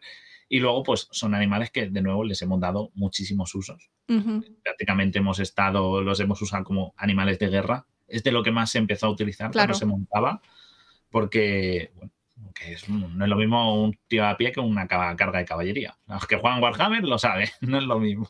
En este arte pictórico, la verdad es que la, lanza que se ha dibujado el señor. Un poquito larga, ¿no? O sea, es una lanza como de tres metros. estás, por encima de tus posibilidades. Y la, y la lleva con una mano, ¿eh? Fíjate. Ahí, claro, como una carga de caballería, ya te digo. Eh, se, fíjate, se cree que mm, se tardó en empezar a montar caballos, se empezó hace 5.000 años. O sea, hubo mil años que tuvimos con el caballo usándolo, pues eso, de, de, de bestia, de tiro y tal, y en mil años alguien dijo, esto se puede montar. Claro. Y, el, y luego ya, cuando ya se empezó a utilizar en la guerra, fue por lo visto hace 3.000 años, sobre, en carros de guerra, o sea, todavía no se usaba para jinetes como arma sino era tirando de carro y luego la cosa fue cambiándose y fue evolucionando ya hacia los jinetes, ¿no? Para, ¿no? Que, bueno, los hemos visto ahí, tenemos, he cogido la del Señor de los Anillos. Creo que es muy significativo. Como ejemplo histórico, como, ejemplo, histórico, real de cómo hemos usado los humanos los caballos en la guerra, pues os ponemos una imagen del Señor de los Anillos. Lo, primero que se usaba eran carros de guerra. Eran más un poco parecidos a las como las carros romanos claro. habéis visto en las carreras de cuadrigas, pues ese era el estilo. Lo que pasa es que se abandonó el uso de los carros de guerra porque eran vehículos eh, muy lentos, muy, lentos requerían un terreno muy liso, eran difíciles, o sea, sí, tú te imaginas un carro cargando, pero claro, luego maniobra el carro para dar la vuelta y volver a hacer otra carga. No era una máquina de guerra muy práctica en una batalla larga, mientras que una caballería tú puedes reorganizar un frente, hacer que vuelvan a cargar desde otro lado, hacerlos pivotar a la tropa. Los jinetes eran mucho más prácticos. Entonces se abandonó el uso del carro por el beneficio táctico militar de la caballería. ¿Vale? Y por eso, luego, al margen de que fueran con espadas, lanzas o lo que queráis, ¿vale? El, eh, por eso se empezó a utilizar más los jinetes y los carruajes de guerra es algo muy, muy puntual y poco práctico. O sea, nos dimos cuenta de que no, esto, que mm. también es interesante, ¿no? Maquinaria de guerra y el uso de estos animales, pero yo creo que el caballo es lo que más representa. es, mm. Yo creo que lo más que nos ha sido. Luego nos están diciendo que los estribos son muy recientes también, ¿eh? que no se utilizaban. Dice que solo 500 antes de Cristo en Europa, que antes de eso eh, no había estribos y se subían. No, no, claro se subían eh, con suerte si, eh, ponían un trapo por ponerle algo, pero si no era agarrando las crines, o sea, la utillería del caballo es, más moderna. Y por cierto, que sepáis que el puño americano viene de los estribos, ¿vale? Si lo creéis que el puño americano es un número. Porque tú has visto un estribo. Vamos a buscar una imagen de un estribo. Eso después de Cristo, perdón, sí, entendí. Hace 500 años, sí, sí, entendí. lo dije mal. Sí, o sea, he visto un estribo. Un estribo tiene forma de estribo como el, huello, el hueso del, oído, el estribo. Sí, aquí tengo uno de... A ver, pasa. Para que veáis una imagen, ¿vale? Vamos a si estáis en modo radio, un estribo es... Un estribo es donde se mete el pie. Como si fuese o sea, en forma de campana para poner el pie. una barra para apoyar el pie y luego un arco encima para afianzar la sujeción del pie. ¿vale? Pues si tú piensas en un puño americano, ¿qué es un puño americano? Es un arco. Entonces, en Japón los, los estribos se usaban como puños americanos porque no se podían llevar armas. Anda. ¿Vale? Entonces, claro, tú llevabas un estribo, te lo cogías, le pegabas a un tío un puñetazo con un puño de metal. Claro, y claro. Luego, lo que sea, lo tirabas a la orilla de un camino y te ¿llevas un arma? No. ¿Qué hay aquí? Se ha debido caer de un caballo. Yo no tengo ningún arma, gente. Miren, regístrenme. Son, o sea, todo lo que es asociado al kobudo, eh, que son como los nunchaku y estas cosas, o las famosas cámaras, guadañas pequeñas, todos son utillería que se usaba porque no se podían portar armas. Así que los japos eran listos y en el Japón feudal, pues, usaban eso. Eh, ¿no? Y de ahí también viene un poco el aprender el karate. Pa, no, no, yo no llevo armas. Soy el arma. Soy el arma. Claro, pues esto es igual, un estribo de caballo, claro, luego se perfeccionó al puño americano que conocemos, que te caben los dedos perfectos, que se ajustan pero el primer concepto era esto y, era un teco. O sea, se llamaba teco y era eso, era un puño para dar leches y si tenías algún problema, pues te lo sacabas de la ropa, lo tirabas, como era pequeñito, y aquí no, yo no llevo ningún arma. Aquí no ha pasado nada. Y no ha pasado nada, señora gente. Karate significa literalmente mano vacía. Claro, para pegar, porque no podías llevar armas. Entonces. Me encanta. Claro, viene de, creo que era en Okinawa donde eh, empezó esto, este tipo de su origen. Qué guay. para que veáis que el puño americano es, no es americano, es japonés.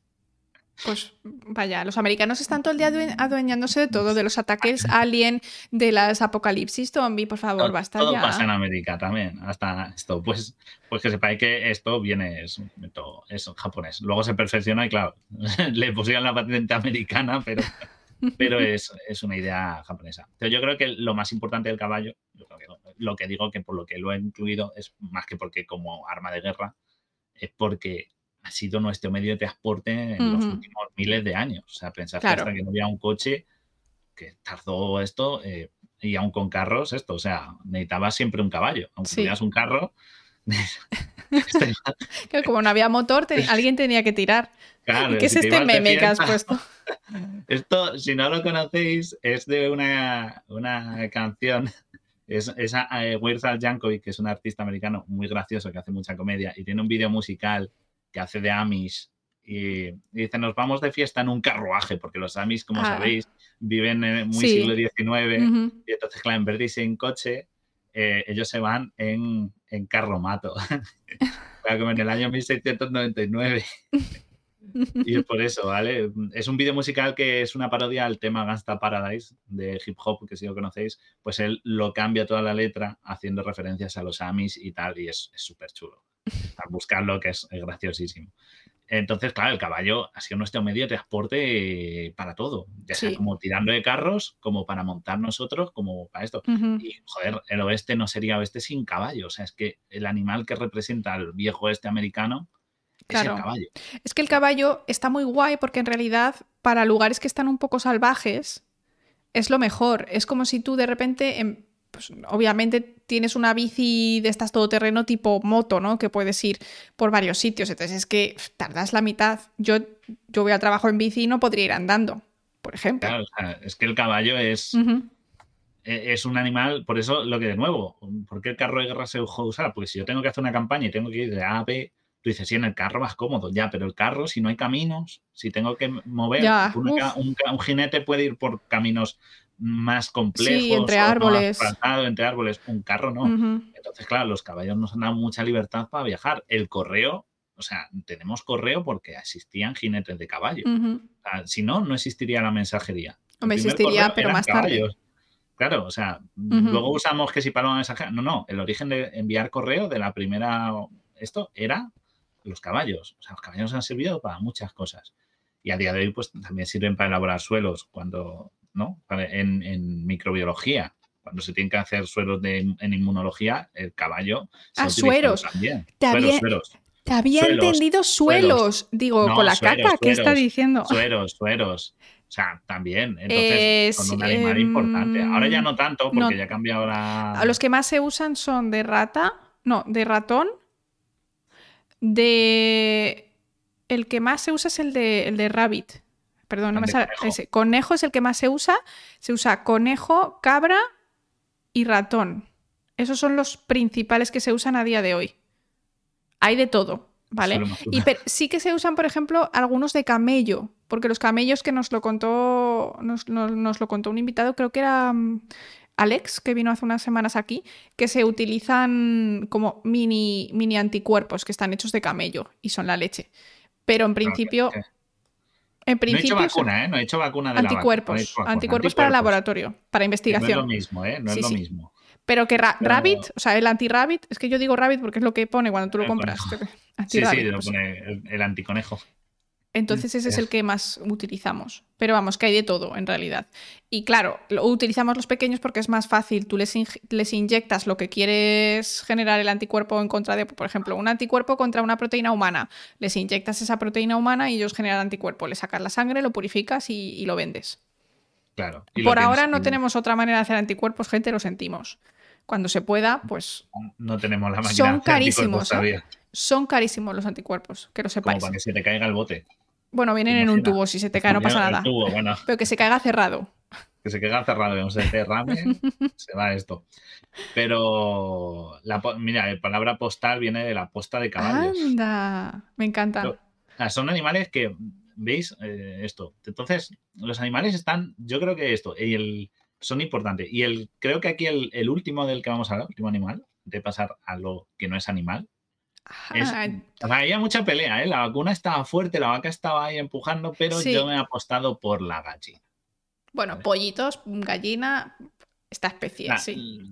la- la vaca sí que es verdad que es muy importante, vaca vacuna, como nos, ha dicho, Sí. nos han dicho ahí arriba, Sí, pero la gallina tiene mucho más esto. Además se han hecho estudios genéticos de dónde viene, pero sobre todo es curioso, porque la vaca es muy fácil de que se ha domesticado y se tenía muy claro para lo que se quería. O sea, los usos de la vaca no han cambiado, son los mismos. Pero la gallina no, la gallina no se comía. Es algo muy contemporáneo el comer pollo. Solo huevos. Solo huevos. Se Mm. comían los huevos y, y- y además, y la gallina además mm, viene de un faisán. Todo viene de Asia, es algo, y no lleva tanto tiempo con nosotros porque que los gallina- primeros faisanes fueron de hace unos, unos 9.000 años, nueve- casi 10.000, pero son faisanes, no la gallina, la gallina es posterior, ha ido evolucionando hasta que, eh, Pero por cruzamiento Se- nuestro. sí, por selección y tal, hasta que llegamos, digamos, a la gallina más contemporánea, que sería como hace unos casi 4.000, 3.500, 4.000 años. Ujú. ¿Vale? Ahí, mira, os he buscado, bueno, la imagen de huevos, que es lo típico de que es lo que. Es que los huevos, los huevos son muy importantes. Ahora, ahora lo Sí. contará Laura, pero los huevos son muy importantes. O sea, yo digo, en alimentación, pensad en que no es no poder comer huevo. No, y no podéis usarlo para nada. ¿Sabéis la cantidad de productos que se dejarían de hacer? Los usos que tienen, o sea, repostería toda fuera.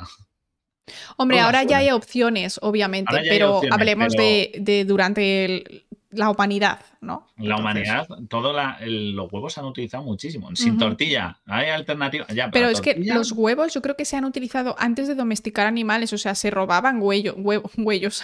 Huevo. Sí, bueno, eh, los, el, el Oviraptor ya robaba huevos en la época de los dinosaurios, pero, pero sí que es verdad que esto fue como una manera de, el objetivo de esto era, de esta domesticación, era eh, como otras cosas que vamos, como el siguiente ejemplo que vamos a ver después, es como establecer un- una continuidad. ¿Vale? Porque sí que es verdad que cuando éramos cazadores recolectores, si encontrábamos huevos, sin duda nos los comíamos. Y si encontramos, igual que si encontramos frutas y verduras, pero lo que nos dio la ganadería y la domesticación es que ya no tengo que irme a ver si encuentro un puñetero nido de un faisán ah, salvaje y me como sus huevos. No, yo sé que tengo unos nidos puestos con gallinas y las gallinas siempre ponen ahí y yo solo tengo que pasar con la cesta y llenar la cesta y hasta el día siguiente. Eso es el, el valor que tiene, que tiene esto, que lo, Más el valor Mm. nutritivo que es. eh, y el que- valor nutritivo. claro, cuando hablamos- Es muy nutritivo para un espacio muy pequeño y para un alimento muy fácil de consumir, que mm, es que es bebértelo. Claro, bueno, cocinarlo, Bueno, pero. meterte todo el huevo entero. Bueno, en esa época, ¿sabes? Hablamos de cuando no, Hombre, yo no se hacían entiendo que. huevos fritos.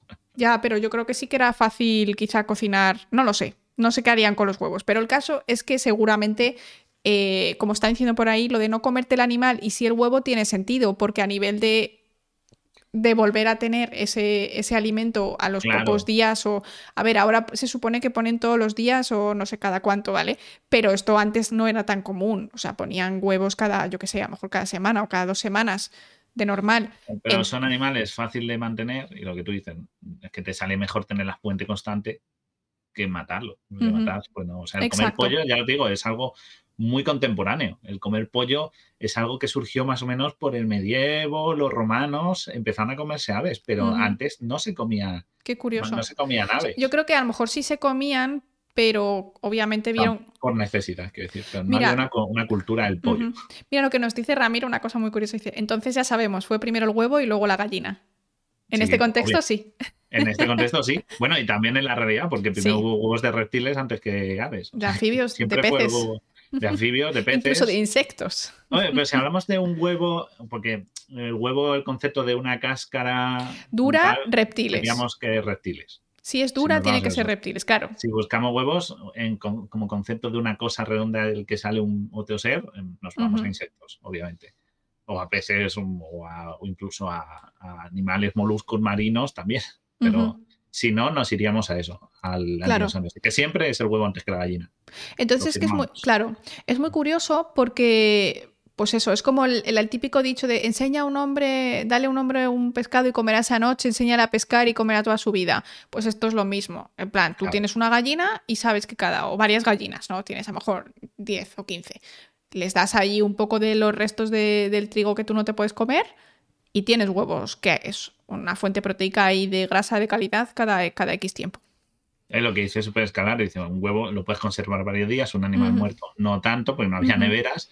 O sea, es cuestión de Es muy útil, y, ¿eh? y ponen a diario, si generalmente, no sé si aquellas de entonces, porque eran Yo faisanes no. salvajes, Yo creo que no. he dicho, en el 9000 eran faisanes, las gallinas ponedoras actuales suelen poner eso, diariamente o cada dos días si Sí. no está crueca y tal, pero si no pondría, pon- ponen con continuidad, con lo cual tienes una fuente de nutrientes sí, sí, fáciles sí. que puedes consumir incluso sin cocinar, que haces un agujero al huevo y te lo bebes. Eh, no hagáis eso, por No favor. hagáis eso. No, no es, no es, no- quiero decir, en su época era bien, pero ahora no es muy, no Claro. es muy salubre, ¿vale? Haceos un huevo frito, una tortilla con cebolla. Entonces, no entremos en ese tema. No vamos a hacer encuesta. Es que, es que, eh, se supone que el origen eso está en el sur de China, en la zona de Laos, de Myanmar. Es por donde se sospecha que pudo empezar. ¿no? Qué Ahí tengo un poco curioso. Una imagen de, Voy. de los de la distribución. Bueno, aquí vais a ver un montón de gallinas. Para que A mí veáis que las de- también. Las de las patas peludas me parecen increíbles.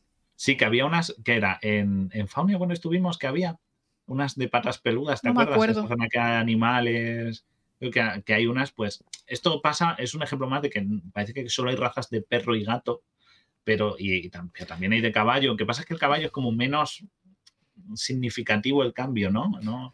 Bueno, Sí. a ver, alguien ha dicho por ahí, ¿tú has visto un caballo de esos de tiro? ¿Cómo son de diferentes Ah, de...? sí, los caballos holandeses creo que son, que son muy robustos. Sí, sí, sí, tal. son increíbles. O sea, se, se nota la diferencia. Lo que pasa que no es quizá la diferencia como dogo versus caniche. Claro, no ves un salto tan. La forma no, es casi la misma, tienes otro pelo, otro tamaño, pero los percherones, esos, y son- esos son preciosos, ¿eh? son unos caballos increíbles. Pero es que mira estas, las gallinas. si estás en modo radio, hay de todos los claro. colores, de todos los tamaños. Bueno, tamaños. Además, el plumaje, hay quien tiene el plumaje más compacto y otras que tienen un plumaje que es como más lanudo, como si fueran casi bo- un borreguita, como si fueran ovejita. Hay algunas que tienen las patas emplumadas, los colores. Todo eso es, es un ejemplo más de que tenemos selección humana y que nos vamos quedando con unas otras y a base de cruces, pues llegamos a distintas variedades de gallina y cada una con sus propiedades. O sea, Ujú. el comportamiento no ha cambiado mucho en la gallina, pero sí que es verdad que tienen un- los huevos y la carne dicen que es ligeramente distinta entre unas y otras. O sea que, para que veáis que un ejemplo más me gustaba verlo, pues esta es una foto así con muchas con muchas de estas que tenía. Yo solo he visto de las marrones, en mi pueblo solo he visto de las marrones, la típica gallina marrón normal, como la que hemos Bueno, puesto antes. Pero las blancas estas, por ejemplo, son bastante... Esta, la primera. Está muy la, la típica. primera, está muy, sí, es la misma, la- es muy la típica gallina ponedora sí. normal. Pero bueno, la hay en todas partes, hay en todas partes y algunas muy curiosas. Y ahí tenéis, fijaos, una foto que os he puesto de dónde pudo venir el origen de eh, la gallina, Ujú. eh, porque eso, de una zona del sur de China, de la zona de Myanmar, Laos, todo eso, pues estos faisanes, ¿no? El, el Grey Jungle Fowl este y el, de Sri Lanka, pues son los que pudieron ser son muy bonitos. los precursores que si los veis, pues ya tienen ciertos tragos propios la gallina, el pico, la, la papadilla, este, el, la el colgadero ese, sí. El colgadero, el moco, no sé cómo lo llaméis vosotros. No sé. Pues fue evolucionando, ¿no? Y, y fue dando. Y luego que evolucionó, pasamos ya de unas gallinas y, y, las gallinas, la siguiente imagen os lo pongo, está la gallina banquiva y la gallina roja, que son de la, de, de la parte más asiática del este y de India, que, bueno, pues por selección genética y tal, pues al final llegamos a las gallinas domésticas. Con sus variedades, porque, bueno, lo que hemos dicho, selección y, y variedad por el mundo. Y, es una más, y puedes tenerla de mascota. Como tenía ahí la imagen Lina Morgan, que tenía una mascota. ¿Os acordáis de, esta imagen de dónde es no, este ¿eh? programa? No. ¿Alguien en el chat tiene memoria y se acuerda de en qué serie Lina Morgan? Esto es panota. Tenía una gallina de mascota. ¿Se acuerda alguien? A ver, no soy tan viejo. Yo tampoco. Eh, mira, Wasman sí, está el Royal Manzanares, claro que sí. es que era una serie así, una sitcom que se hacía en teatro y Lina Morgan hacía de una señora que venía de pueblo y se traía una gallina de mascota. Y era la broma. Odio a Lina Morgan, pero bueno, banenme a esa persona. Pero sí, sí, está el Royal mío, ¿se acuerdan unos cuantos? Sí, sí. Es que, pero bueno, sí que hemos eh, utilizado mucho las gallinas, pues eso, en alimentación, obviamente, pero, pero, pero, pero, últimamente, en los últimos años, también han tenido una relevancia muy importante. Y es que una, una, de las vacunas más relevantes para la humanidad, no es de las primeras, pero se ha utilizado muchísimo, que es la vacuna de la gripe, hasta hace muy poquito ya no se hace casi en huevos, ¿vale? Hay pocos sitios. Pero hasta hace muy, muy poquito se utilizaban huevos para hacer vacunas, gente, literal. Huevos fertilizados. Fertilizados. Fertilizados. Eh, literalmente se elegía la cepa de gripe que iba a ser seleccionada este año. Esto se suele hacer mirando en Australia. ¿vale? Como en el hemisferio sur el invierno llega, bueno, antes o después, según se mire, pero en principio como que Australia vea por delante. Entonces se hace un pequeño estudio de eh, la gripe que hay por ahí, super escalar. Muchísimas gracias por esa sub, te lo agradecemos un montón.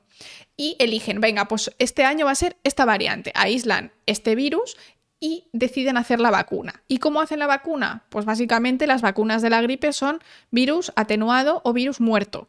Pero para tener un virus atenuado o tener un virus muerto, tenemos que tener virus. Claro. Y no vamos a sacárselo todo de la sangre de este señor australiano infectado, el pobre hombre. No, a este señor le harán un test genético y, ya está. Entonces, lo que hacen es eh, inyectarla, como veis aquí en esta imagen, que tienen pues esa, una, una docena de huevos, tienen una, una jeringuilla, pinchan el huevito, que se puede traspasar muy bien el huevito con si la jeringuilla es más o menos dura. No, casca la... no, no se casca. Eh, y lo inyectan dentro y lo dejan ahí crecer. Entonces la gripe crece y ya está. la gripe. ¿eh? Sí, sí, sí, increíble. Y cuando ya tienen la cantidad de virus que ellos consideran adecuada, lo que hacen es purificar el virus de ahí con distintas técnicas de purificación, centrifugaciones, etcétera, etcétera, eliminan todo lo que se puede las proteínas de huevo y después atenúan o matan el virus, ya sea con diferentes tratamientos químicos, con calor, con lo que sea.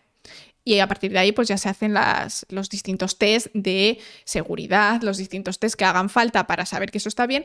Pero em, hasta hace poco había que tener cuidado si eras alérgico al huevo. Si eras un poco alérgico, no pasa nada. En plan, si te da urticaria, ya está. Pero si tenías en plan alergia tope, si, te si tenías que vacunarte sí o sí porque eras de súper riesgo, yo qué sé, ¿sabes? Que ibas a tener la gripe seguro, que eras un niño muy pequeño, que tenías en contacto con tal y cual, bajo vigilancia en el hospital. Pero ahora esto ya no se hace así. En la mayoría de los casos puede que todavía se, haga según, yo que sé, la empresa o lo que sea, y se hace con, con células de mamífero en cultivo celular. ¿Por qué? Porque el virus de la gripe que nos ataca a nosotros crece mejor en células de mamífero que en células de ave. Entonces es más efectivo, más barato y menos problemático para la gente con alergia al huevo, que es una alergia bastante común, de hecho. Me acaba de explotar la cabeza, nos has dicho. es que si lo piensas, un huevo es perfecto, pues tejido orgánico es... Está creciendo, claro. Está creciendo, Hay comida. lo tienes en un contenedor, con lo cual lo puedes tener definido lo puedes perforar con una aguja y bueno, puedes sellar ese pequeño agujero, con lo cual tampoco tienes una entrada enorme de exponerlo a un ambiente de alta contaminación externo. Lo puedes tener a una temperatura apta para esto, te dura tiempo. La verdad es que es una es como una botella Rux natural, ¿no? Es maravilloso. Exacto. Y luego no contamina al nivel de, por ejemplo, el plástico, porque el cultivo celular sí que se tiene que crecer en botellas de plástico. Tú una vez rompes el huevo, lo, llevas a, sacas lo que tienes que sacar, lo llevas a autoclavar y eso es cáscara de huevo per se. no es un plástico. Está muy guay. Claro. Y además me gusta lo que dice, dice, lo puedes tener en distintas cestas. hoy, hoy, es el día de los chistes malos, ¿eh? Llevamos tiempo esto, ¿eh? La verdad que es, increíble que se, que se usara, pero para que veáis que y esto me gusta porque hemos, ahora hemos estado hablando como de los usos de animales, como nos han ido acompañando, pero ya vamos viendo un poquito, que aquí es donde vamos a dar el giro al programa, de la parte laboratoria, parte más científica, más técnica, porque sí que es verdad que los caballos y tal. Por cierto, he mencionado los caballos de... Hay una pregunta por ahí por internet, ¿por qué no se han domesticado las cebras? ¿Por qué no montamos en cebra y sin caballo? Y es que las cebras tienen muy mala hostia, resumidamente, ¿vale? O sea, las cebras es muy difícil de domesticar, tienen un instinto muy fuerte y son muy desobedientes. Entonces no se las ha podido domesticar como un caballo. Pues mira. Son, aparte, no han estado con nosotros de la misma manera y entonces ya empezar a domesticarlas ahora sería muy difícil y es y no serían, no podrían esto. Así que nada, no podemos montar en cebra. Lo siento. Por muy, por muchas ganas que tengáis. yo creo que es muy curioso porque hay animales que tienen la posibilidad de ser domesticados y otros que no, que no la tienen. Y eso tiene que ver con su genética y con su forma de comportarse y con su ambiente donde ellos viven. Entonces, cebras y caballos son muy parecidos, pero no lo suficiente como para poder también domesticar las cebras. Los camellidos, o sea, los camellos también, o sea, eso sí se han podido domesticar, aunque tienen mucho carácter, ¿eh? hay que tener mucho cuidado en ellos, pero los hemos podido domesticar y son muy fiables y, y curiosamente tú pensarías, pues mira, por ejemplo, lo que dices, dromedario y camello se pueden domesticar ambos y montar. Y así, porque tal, son parecidos, pero por ejemplo la cebra y el caballo, que parece lo mismo, le separa lo bastante genéticamente e históricamente como para que no tengan, no estén por la labor de llevar una silla de montar encima. O sea que por eso pasa por eso. No es porque a nadie se le haya ocurrido decir, oye, ¿y si montamos? No, a alguien se le debe ocurrir y no es factible. Claro. Nos dice Dart, si manipulamos los genes de las cebras podemos domesticarlas. Eso es complicado porque en realidad primero tendríamos que averiguar cuáles son los genes que las hacen este tener... Exacto. ¿Vale? Luego ser capaces de modificarlos sin matarlas. Porque claro. no será un gen, serán varios que tendrán otras funciones eh, paralelas en otros sitios, etcétera, etcétera. Y segundo, hay que ver también cuál es la necesidad de domesticar una cebra, porque yo entiendo que a lo mejor a día de hoy no, no, ganaríamos nada por domesticar un animal que ya tenemos algo parecido como es el caballo.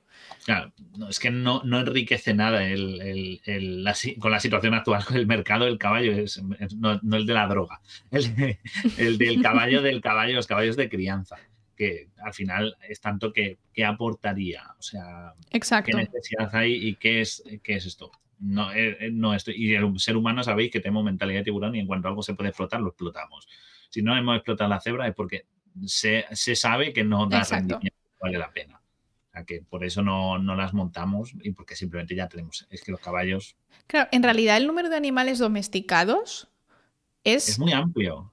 Pero es, todo eh, hacia el mismo punto, hacia la alimentación o en el caso del caballo hacia moverte o en el caso de las mascotas, los perros, por ahí. Sí, o sea, eso ha cambiado. Eso, eh, viendo sobre todo cuando estoy mirando el perro, el gato y el caballo, los tres que miré, porque la gallina siempre ha estado orientada. O sea, sí que hay culturas que se tienen a lo mejor a la gallina y lo que os he dicho, comer gallina o comer pollo o tal, es algo posterior, es algo casi ya con la época romana, pero lo principal era comer huevos.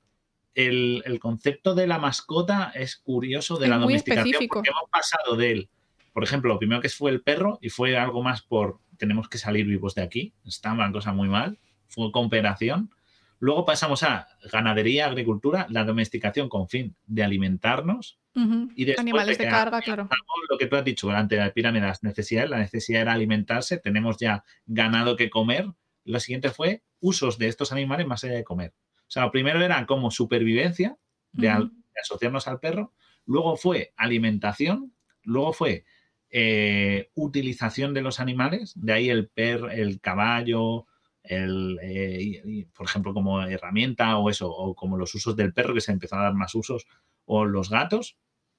Y luego ya llegó la parte de, ahora voy a empezar a utilizarlos como mascota. Mascota es lo más moderno que hemos tenido. No, es tan, no es moderno del siglo XIX o XX, es mucho anterior, pero sí que es verdad que lo tenemos muy, muy, o sea, cómo se ha visto evolucionar nuestras necesidades y cómo eso ha la relación con los animales ha cambiado. O sea, al final es una cuestión social también. Y Exacto. Es una coevolución con ellos. Sí, sí. voy leyendo, voy leyendo, ¿qué es esto? Buenas noches. ¿Cómo que buenas noches? ¿De dónde nos hablas? Pues no tengo ni idea de dónde ahora será de noche, la verdad. En Australia. No sé, en Australia. Bueno, en Australia sí, puede que sea. Puede que sea en Australia, sea de noche, sí. Pero eso, que, ha ido cambiando y es curioso. Y como hay animales que no hemos domesticado. He estado mirando animales más, o sea, más de a ver qué, qué otros había, qué no tal. Y es increíble, ya no solo en variedades o razas de animales, sino muchos que no das por hecho que se tienen domesticado. Y las serpientes, que antes ha dicho alguien, domestiquemos serpientes, pues es un animal que se considera domesticado. O sea, porque donde no había para, para gatos, pues había para serpientes. Hmm. O sea, tenemos reptiles domesticados como las iguanas y Pero no están domesticados per se, igual que está domesticado un perro. Claro, es que el concepto... Están en tu casa. Tienes mascota, que no un animal domesticado. Cortos, chicos. Sí, porfa. El animal domesticado, la definición sería más como un animal que tiene un comportamiento asociado al tuyo y que interacciona contigo en relación. O sea, que coopera contigo de cierta manera. El gato te entiende como un esto, te, hmm. te hace ciertos animales como aves que tú tienes en una jaula o un pez, gente que tiene peces, o sea, no estoy en contra, pero gente que tiene peces, o como nos ha dicho alguien, hay una tengo una tortuga o tengo una iguana, son animales que por su propio, también están parte de su cerebro, que es un cerebro más sencillo. Más tranquilos.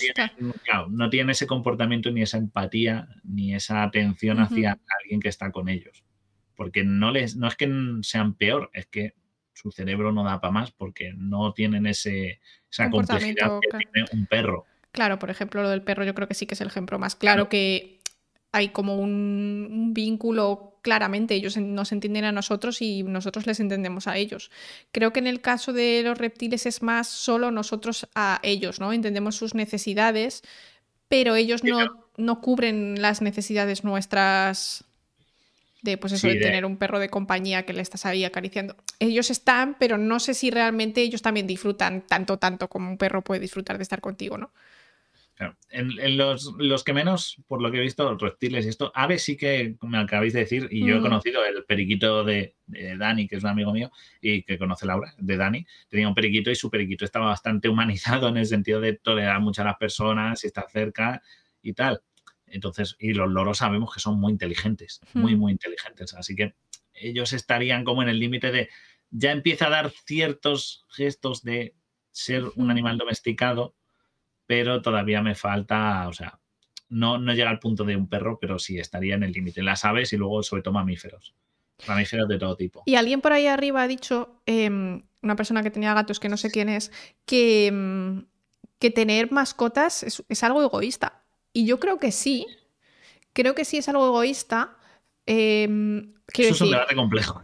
Es complejo, pero, pero en realidad no necesitas tener una mascota para sobrevivir, como a lo mejor sí puede tener una persona que tiene, pues eso, lo que hemos dicho, ¿no? El perro de la insulina y todo esto. Pero es que también lo es tener un hijo. Porque yo te voy a ser sincera, ninguna persona tiene un hijo porque, bueno, es que hay que tener un hijo y quieres tener tu bebé y ya está es por una es como hemos dicho, son necesidades de un cambio social. O sea, antes tener descendencia era importante porque yo que sé, hay que perpetuar la especie. Porque si no, nos extinguimos. A día de hoy que el hombre se extinga, pues a menos que sea por nuestra propia mano, como que no. Y, por ejemplo, tener una mascota antes era, pues eso, necesito un alimento, un guardián, un alguien que me coopere para cazar, y sin embargo, ahora ya las tenemos, pues, ¿por qué tienes tu gato? Porque ¿quién de aquí tiene gato porque tiene ratones en su casa? Nadie. Claro. Yo no tengo un perro porque necesito pastorear ovejas. Claro, pero no es malo, o sea, es egoísta, pues eso, como dice Lady, a día de hoy nuestras decisiones son egoístas o individuales la mayoría de las veces, pero no tiene por qué ser algo negativo. Pero sí, sí, o sea, estoy totalmente de acuerdo. Tener mascotas es algo egoísta porque tú tienes un perro porque tú quieres tener un perro. Tú no adoptas un perro si tú no quieres, básicamente. Pues lo mismo. O sea. Claro. Ah, dice, mira, O sea, también es dice, altruista, "Majo, pero también es egoísta". como un perrete. Nos dicen que alguien tiene un conejo aquí, que es como un perrete que está siempre con él y tal. Claro, porque, porque también eso es costumbre, pero lo que os digo, tener mascota es pues egoísta, pero mm, también pensad que, que aporta. O sea, hay que ver la valoración y el aporte que da todo esto. Sí, sí, por supuesto. mismo se sabe que las mascotas son un. O sea, y yo lo tengo comprobado en casa, es algo muy positivo. Sí, sí, sí, lo es, por supuesto. ¿Soy egoísta? Sí, pero. O sea, es egoísta, si es que yo lo digo, yo tengo a Tyson y yo sé que tengo a Tyson porque yo quería un perro. Luego yo decidí adoptar para que ese acto fuese altruista también, en el sentido de un perro que no tiene una familia que pues pueda tener una vida, una vida bien. Y, y como dice Jackerman, mm, mi perra es mi, mi gata es mi hija, pues para mí Tyson es como mi hijo, pero yo adopté a Tyson por un acto egoísta porque yo quería tener un- una mascota porque mi vida con mascota es mejor. Claro, Pero que no es algo malo. O sea, mi decisión fue por un, por un beneficio mío. Si eso aparte aporta algo a, pues bueno, a, pero tú, a este perro. con la misma, puedo dar la vuelta al argumento y decir, bueno, pero Tyson es un perro que necesita ser adoptado, no sé qué, y tú le has dado un hogar y felicidad, con lo cual tu decisión egoísta ha derivado en algo bueno. Sí, sí, sí, totalmente. que podemos darle una vuelta. Sí, sí, ¿sabes? sí, totalmente. Pero es que nadie dice que este acto egoísta sea malo. Es simplemente la motivación que te lleva a hacerlo. Y tener una mascota, eh, pues eso. Dice, mira, si no hubieses querido adoptar a Tyson, a lo mejor ahora no estaría vivo. Pues puede ser. Pero Sí. yo, no le- yo no voy a adoptar a un perro si yo no quiero tener un perro. Entonces primero va mi decisión de- egoísta y luego ya va la decisión altruista, ¿no? Entonces, bueno. Claro. Es un Pero, es, poco- pero es bueno, o sea, adoptar mascotas, adoptar perros y sí, gatos que necesitan casitas, por a- favor. adoptar, sí, sí, sí, por supuesto. Y- pero es, es eso, la, me gustó ver cómo la evolución de esto es en base a nuestra necesidad frente a lo que luego de verdad nos va haciendo falta y cómo van aportando. Es, bastante curioso, curioso cómo cambia. Pues esto es algo, no solo la- nuestra evolución también, el ser humano al ser más inteligente, o creemos que somos más inteligentes, tenemos esa coevolución social que es interesante, que a- afecta o influye en la parte biológica. Entonces, es, es bastante, bastante curioso. Curioso de ver Adopto de pizzas, qué hambre tengo. Adoptar pizza, ¿eh? Adoptar pizza Tengo que ir al. Mercadona Pues, todavía. hablando de hambre, tú, eh, aquí vamos a llegar, aquí ya se acaban los animales, ya podéis salir. No, no salgáis del directo, por favor, no. Pero sí que es verdad. He visto ahí una- un momento que he mirado y he visto el número bailar, digo, hostia, se ha ido todo el mundo. No, lo que, lo- ahora vamos a sacar la vez que lo que dijo Laura, que Laura tenía razón. ¿De qué creéis que puede haber hablado Laura? Que creemos que yo le dije, no tienes razón, y luego le dije, sí, tienes razón. Es la siguiente imagen de los huevos. En, en la siguiente, eh, sí. ¿Sí? Eh, no, no, ¿qué pasa? es que por eso te estoy diciendo, digo, yo esto no, No es lo que te dije. Ah, bueno, no porque no puse imagen, pero. pero... o sea, fijaros, No Guille, para joderme, Guille, Guille. o sea, no puesto imagen. ¡Hala, te- qué yo tenía fallo! razón y no me pone la imagen para no darme la razón. Es verdad, he buscado, como tengo como 50 imágenes buscadas y de los suyos no he puesto. Ahí va, pero se me ha ido totalmente. Venga, voy a buscar luego- una. Es lo primero que escribí, pero ¿qué creéis que puede ser? ¿Qué creéis que Laura ha dicho? Os juro que se me ha ido la flopa, luego lo pondré para tenerlo, pero. os juro- Sabotaje total, Guillermo, por favor. Hostia, se me ha ido muchísimo, perdón, perdón. Ya estaba yo diciendo, he repasado antes el Word y digo, ajá, está todo igual, está bien. Y lo he repasado. ¿eh? En el Word está, en las fotos que me ha puesto, no. En el, Word, en el Word, además fue lo primero que por- busqué porque dije, para llevarla a la contaré, me, me equivoqué. Vale, yo no digo que este sea el mejor amigo del hombre, pero digo que ha sido un amigo muy importante para el hombre. Amigo. No es tanto que tenga mucha información de la que vayamos a hablar, pero sí que hay una cosa que por la que sí que hay que decir que es muy importante. Sí, Y es, ¿ya lo tienes ya? Lo tengo, lo ¿Encontrado, tengo. Pues dale, dale. le doy. El trigo, amigos. Aquí pone Finland, Sí, pero el mejor amigo de Laura es una planta, ya os podéis reír, hagan memes. Laura, amiga, abraza árboles y amiga del trigo. no, no, para mí lo más importante es Tyson. O sea, yo, si a mí me dicen que tengo que, me puedo elegir seguir comiendo pizzas o volver a ser cazadora recolectora, pero con Tyson, mira, yo me voy a la cueva, chico. Pero son pizzas. No es trigo limpio. A ver, yo con el tema del trigo no lo dije por el trigo en particular, le dije varias cosechas, pero eh, dije cereales en general. claro. O sea, ponemos el trigo como ejemplo. ¿Por qué ponemos el trigo? Porque entre todos los cereales, porque a día de hoy cultivamos cebada, centeno, trigo, cultivamos arroz, cultivamos avena, que Laura no come avena, come cosas con un poquito de avena. y esta no me la voy yo, a salir. Espérate, yo consumo una caja de avena de 500 gramos a la semana. Comes pienso, ¿no? o sea, yo voy al baño maravillosamente. Esto es fibra. Mm, esto, es fibra, está todo fibra. Eh, pero sí que es verdad que eso, incluso el, maíz también, ¿no? Son todo, todo esto los cultivamos, digamos, si hablamos de cereales, pero he cogido el trigo porque es el más internacional, el más extendido y del que más productos se consumen. ¿Ok? El arroz se consume mucho, pero del arroz mm, es más localizado. O sea, el concepto más internacional es el trigo, por eso he cogido este como ejemplo. Sí. Pero hablaríamos de cereales en general eh, de grano. sí, de grano, todo cereal de grano. Se sabe que tiene como unos 7.000 años, se descubrió la agricultura, y que los, cereales pudieron ser los... Ah, empezamos a hacer agricultura, ganadería hace 10.000, que es cuando empieza el neolítico. Pero como se ha establecido, como tenemos los campos de cultivo completo, ya con un regadío, un poco, aunque sea sencillo y tal, es eso, entre los 8.000 a lo mejor y, y, lo primero que se cultivó era el trigo, que era lo que tú dijiste, de cestas que llevaban grano. Claro, imaginaos, los esto. Exacto, imaginaos que vosotros erais cazadores recolectores, ¿no? Y que crecía algo similar al trigo. No tendría la misma pinta que tiene el trigo ahora, pero era un cereal que tenía semillas que si tú las servías, pues tú podías hacerte tus gachas. ¿Vale? Las usabas para distintas cosas y te podías hacer tus gachas.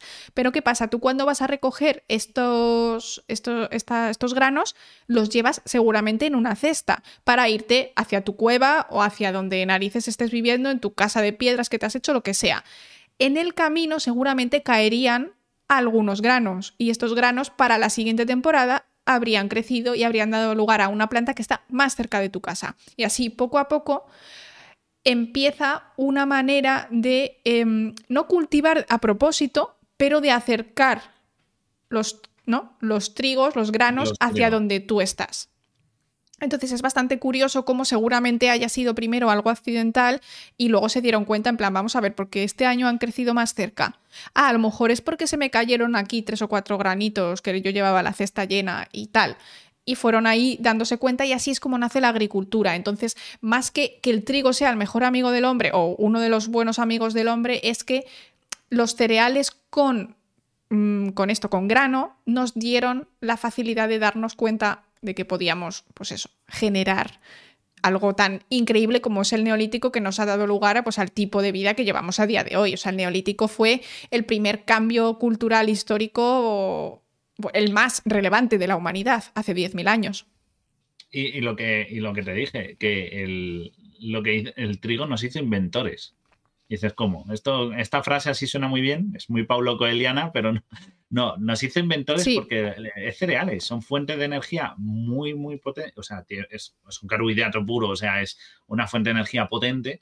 El ser humano empezó a tener menos dependencia, porque claro, es como el tener que hacer todo el día la compra. Gasta mucho tiempo que si hace la compra un día. No tienes que ir todos los días a comprar. Ganas tiempo, ¿no? Pues esto fue un poco el eso. El ser humano dejó de tener que ir buscándose la vida para alimentarse y dijo, ya lo tengo aquí, entonces tengo más tiempo libre. ¿Y qué hizo el ser humano ese tiempo libre? Pensar, inventar. Empezaron pues a mejorar los cultivos, a tener otra idea de desarrollo de instrumentos. Ese tiempo libre se convirtió en tiempo libre que el humano se lo gastaba en hacer otras cosas. Y esas otras cosas, pues, fueron la primera tecnología que empezamos a desarrollar. O sea que hasta cierto punto el trigo es responsable de que el ser humano empezara a avanzar intelectualmente porque tenía tiempo libre, no como ahora que vamos a patear porque cada vez tenemos menos tiempo libre. pero, nos preguntan, hay que hacer más cosas. Nos preguntan cómo se domestica una planta. En el tema de agricultura, el término de domesticación no es lo mismo que como, por ejemplo, en los animales, ¿vale? Domesticar una planta es ir, como te han dicho en el, en el chat, ir seleccionando las semillas que dan lugar a la planta que a ti más te conviene, pues que tiene o más número de semillas, o eh, una fruta más jugosa o más número de frutas en ese árbol y vas em, modificando un poco las, plantas, en este caso puede ser frutas, cereales, legumbres, lo que sea, para que se parezcan más a lo que tú necesitas. De hecho, si buscas en Google, por ejemplo, cómo es una zanahoria, la zanahoria original o el tomate original, apenas tienen carne. O sea, eso, eso era una mierda, sinceramente. Entonces, tú vas ahí eh, generando una nueva planta a raíz de plantar los hijos que más te convienen. Y lo mismo pasó con los perros, con los caballos, con los gatos. Tú cruzas al que a ti más te gusta pues a ti te gusta el color negro que tiene las orejitas así, pues vas a cruzar a ese más veces que eh, al de color blanco, por ejemplo, porque tiene las orejas asá. Y entonces vas seleccionando. Y ese es el concepto de domesticación de plantas. Y de hecho son súper distintas a como eran originalmente. Todas las plantas que tú comes ahora no existían de manera natural, las hemos creado. las zanahorias eran más pequeñas o tal, pero no es cosa de Monsanto, tampoco penséis por ahí. Es cosa de que al final hemos ido cogiendo versiones mejores porque yo me interesa más el grano. Exacto. O por ejemplo, como la evolución del repollo y esto, que muchas veces pues es porque qué interés, qué valor tengo yo. Busco más grano, busco el grano más grande, más pequeño, busco el que tenga un color, que no tenga un color, porque yo que sé, las manzanas rojas se venden mejor y las quiero todas rojas eh, por el sabor, porque las utilizo, hay cosas que se utilizan para cocinar y otras que no utilizo para cocinar, con lo cual las prefiero que tengan un sabor agradable. Todo esto hace que haya una enorme selección y luego que, bueno, hace que la gastronomía y tal vaya cambiando y ampliándose. claro. con el trigo, pues tú lo buscas y los antiguos tal, ahora es otro. Pues ya sea porque a la hora del trigo lo utilizamos más para finalidad de hacer pan y eso, entonces buscamos un tipo de trigo. Si es para si es para alimentar al ganado, pues a lo mejor otro tipo de cereal que crezca más rápido, que no cuides tanto el sabor, ese tipo de cosas. Y por eso ahora tenemos muchísimas variedades de ciertos alimentos que hemos literalmente generado nosotros a raíz de ir seleccionando en unas zonas uno, en otras zonas otro. Y eso pasa mucho, por ejemplo, también con los tomates que tienen, pues, eh, son más grandes, más pequeños, más dulces, menos dulces, más carne, menos carne. Los cherry contra los pera, pues están eh, seleccionados según la zona, según los requerimientos de agua, según para qué los quieras. Entonces es guay. Y según la necesidad, es que es eso, lo que tú dices, ¿por qué el cherry? Tú ahora mismo, tú imaginaos, os pongo el ejemplo, que has mencionado el tomate de cherry. Imagínate, hace, no me voy allá, vete hace 200 años o 100 años, 100 años, al siglo pasado, y vete y intenta vender tomates cherry en un... No, no vendían ni uno, tío. ¿Por qué? Porque nada, ¿qué mierda de tomate es eso? Es que son chiquito. son chiquitas. Dame un tomate de pueblo, como dice mi amigo Chris, los tomates de mi abuelo, que son como cabezas de bebé. Quiero un tomate.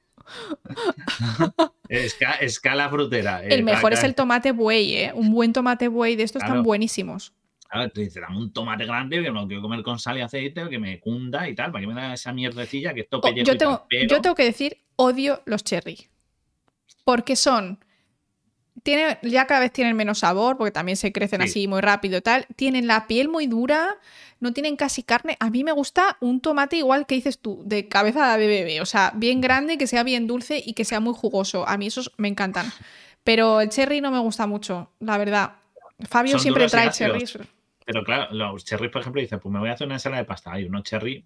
¿Por qué? Porque hemos cambiado gastronómicamente y a lo mejor ahora vemos un tomatito cherry y dices, pues para una ensalada pues para una ensalada tampoco le veo mucho sentido, pero a lo mejor para una, para una ensalada de pasta te apetece hacerte y que es ponerte unos cherry ahí troceados en cuatro que están súper bien. Sí, los haces un poco a la sartén, vale, pero así solo, un cherry para adentro. Ahora tenemos esa tal, pero tú lo ves hace años y dices, no, antes era un, un este, o sea, para que veáis un cambio de necesidades de que tú ves dos productos que son de chiquitito y ácido y duro a un tomate grande que le puedes hacer pisto con él, que es dulce, que te lo puedes comer crudo, eh, que está más bueno, que tiene más sabor la diferencia es eso, son necesidades y, tal.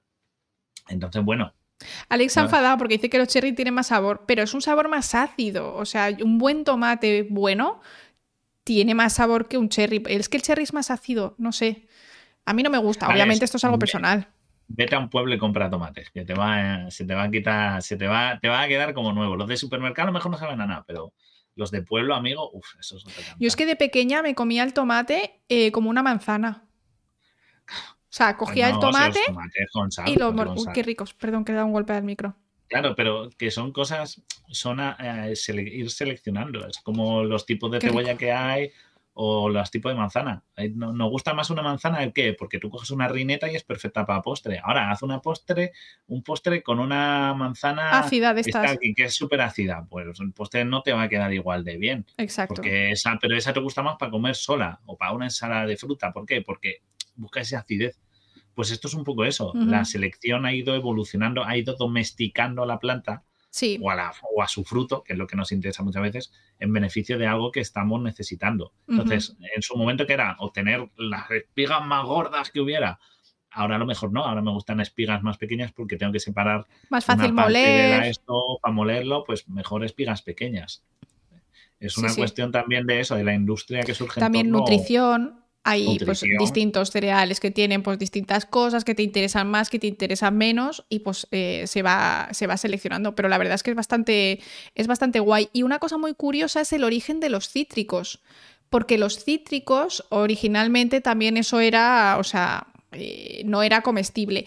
Pero al parecer hubo una mutación en una especie de naranjo antiguo en la zona de Asia que permitió que los humanos pudiéramos cruzar los cítricos y la mayoría de los cítricos que tenemos ahora son cruces de otras plantas cítricas que existían pero que no son comestibles.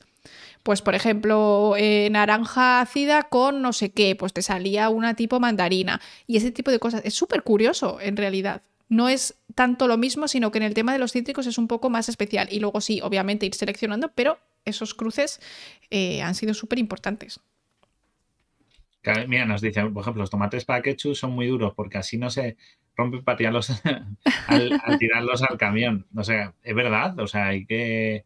Es eso, todo, todo es cuestión de un proceso de mejora y la mejora es mediante selección y eso es domesticación de la planta. Lo que pasa es que las plantas pues no, no, no, no hay que domesticarlas, no hay que enseñarlas comportamiento como los animales, pero sí que es verdad que nos ha ido dando unas ventajas y unos recursos que no teníamos antes y eso nos ha hecho evolucionar y mejorar, por suerte. Pero hasta aquí llegaría la parte de cosas grandes.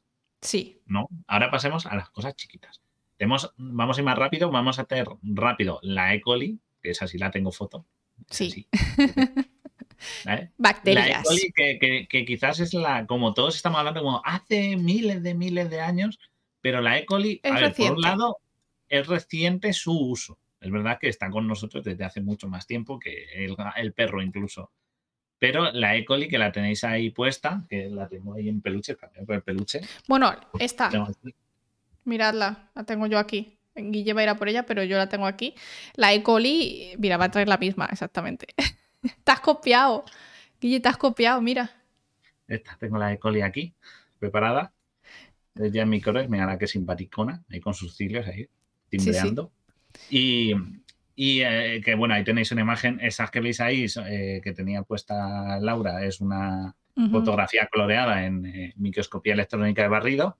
Como veis, Luego tengo una imagen. Tienen los pelitos y tienen forma de, de vacío. no, no son rojas, aquí es porque tú Están coloreadas, sí.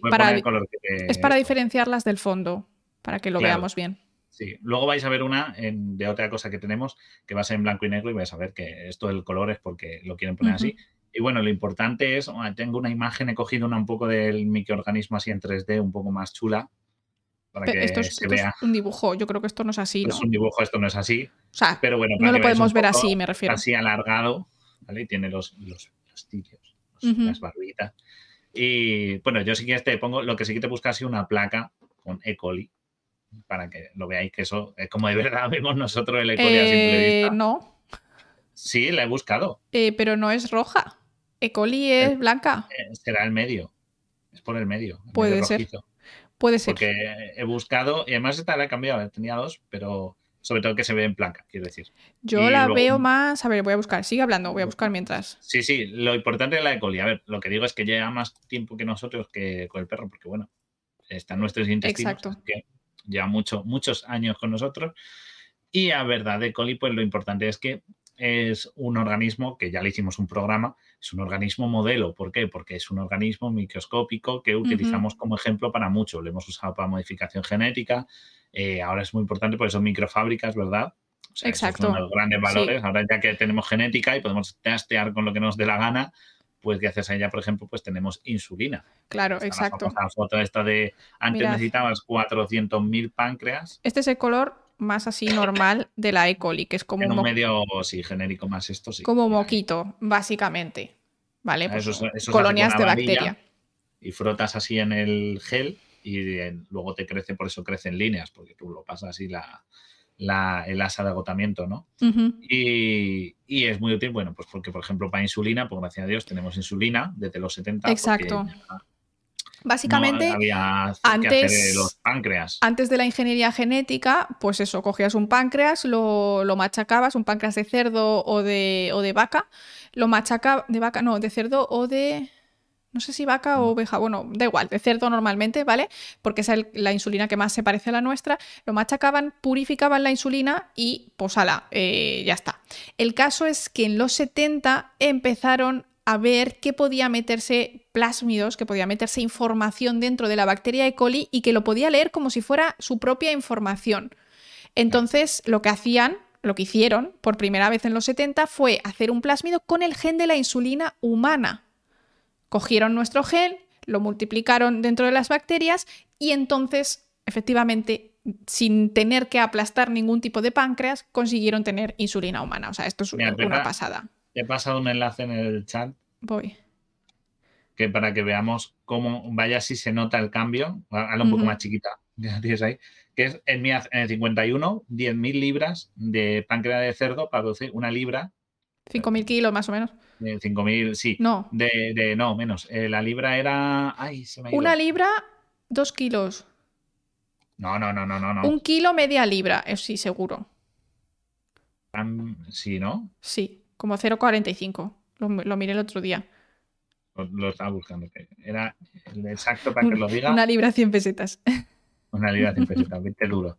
Eh, son 4.500 kilos. O sea, una, ahí, ahí en esa foto, pues son 4.500 kilos de, de páncreas para Ujú. producir apenas, apenas, eh, pues eso, eh, apenas ce- eh, 450 gramos de eh, insulina. Ahora, con la modificación genérica, pues tú puedes producir mucho más de una manera más segura. Fíjate Con que estos eso se supone tanques. matar mil cerdos, mil, mil cerdos, sacar su páncreas y tal, y que no se afecte, que está en buenas condiciones. Y Ahora, hablamos gracias. de insulina de cerdo. Claro, Y sería insulina de cerdo, la que yo te digo es humana. exacto. Es el gen de la insulina humana dentro de una bacteria. Es que esto es una pasada. Es una pasada. Y entonces, pues éramos capaces de, de tener suficiente insulina para la gente que la necesitaba. Obviamente, esto tardó un tiempo ¿no? en llegar a todo el mundo. Habría que hacer test, eh, ensayos clínicos, todo. Pero esto fue eh, el inicio de la ingeniería genética, de la biotecnología. Y se vieron todos los poten- todo el potencial que, que podía tener. Y Escherichia coli es la bacteria que estaba más estudiada entonces y por lo tanto la que más se utiliza para este tipo de cosas. Claro, y, la- y además es que como es eso, como es un organismo que podemos testear tanto con él, pues lo podemos utilizar para obtener prácticamente cualquier cosa, para usarlo como ejemplo, es que es, la caña, o sea, lo puedes utilizar para antibióticos, para vacunas, para hacer terapia, para lo que te dé la gana, Exacto. como Por ejemplo, carburante, ¿no? Sí, sí, se puede uti- utilizar como carburante porque creo que producen, lo tengo por aquí apuntado, me lo he apuntado porque no me acuerdo, alcohol butílico, ¿vale? Que se, creen que puede, que puede utilizarse y sustituirse como, como carburante. La verdad está súper guay, modificando genéticamente algunas rutas metabólicas de esta bacteria, que es muy sencilla, pues, pues eso. Y luego eh, también hay una cosa súper guay y es que se están utilizando para eh, hacer target del cáncer.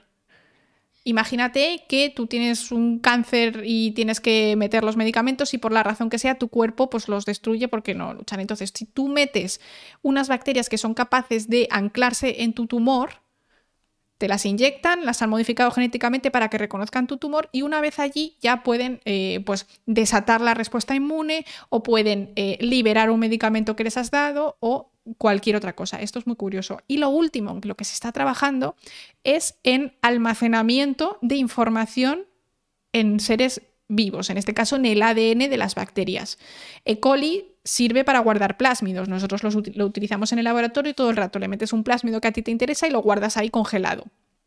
Entonces, la idea que están teniendo ahora los científicos y que esto se está desarrollando súper rápido es que el ADN se puede compactar muchísimo. Por lo tanto, tú puedes meter grandes cantidades de información, que ADN al final puedes utilizarlo igual que el sistema binario que tenemos para leer las cosas de ordenadores de ceros y unos, en este caso puedes tener un sistema de cuatro letras, AGTC. Entonces, ¡pum! De repente metes un superplásmido ahí dentro, lo congelas y eso pues es una manera de guardar información relevante, importante y que tú puedes secuenciar, yo que sé, en el futuro, después de un apocalipsis, ¿no? Que esto se pueda guardar igual, igual que las semillas las guardan en Noruega y en un sitio que tienen bajo el, bajo el hielo, pues esto también, ¿no? Una Wikipedia de ADN. Todas las veces que tuve razón en una bacteria, ¿no? Exacto. Esta es la bacteria de la razón de Laura. dice, podríamos llevar terabytes por el recto. Técnicamente. Sí, sí. sí.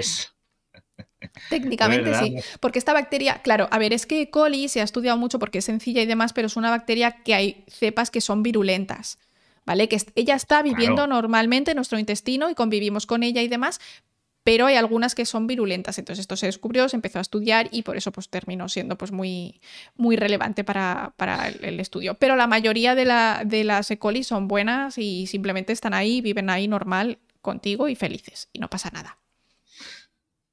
¿Verdad? seríamos nuestro, teníamos una biblioteca en el culo. es verdad. Técnica, eh, hasta cierto punto, pero sí que es curioso, ¿eh? Cómo intentamos llegar un poquito como como esto. Dice. ¿Podría ser eh, empleada E. coli como arma biológica al hacer suyo cualquier gen?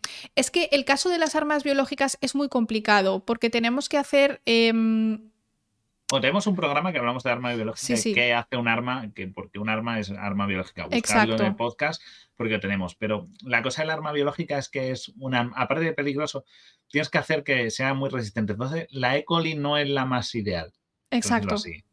Tiene, o sea, sí es patógena, pero es fácil de matar. Entonces tú cuando buscas un arma biológica es que se extienda mucho y mate mucho y enferme mucho y afecte. Y una bacteria como E. coli no es la más ideal. Por eso siempre se piensa en virus. El virus es lo más ideal, lo mejor de que se puede desplazar y extender, es más difícil de esto. Sí, o bacterias, son súper resistentes. Claro, bacterias que son resistentes a antibióticos, que ya generan ellas sus propias toxinas, porque ten en cuenta que cuando tú haces insulina es un gen muy chiquitito.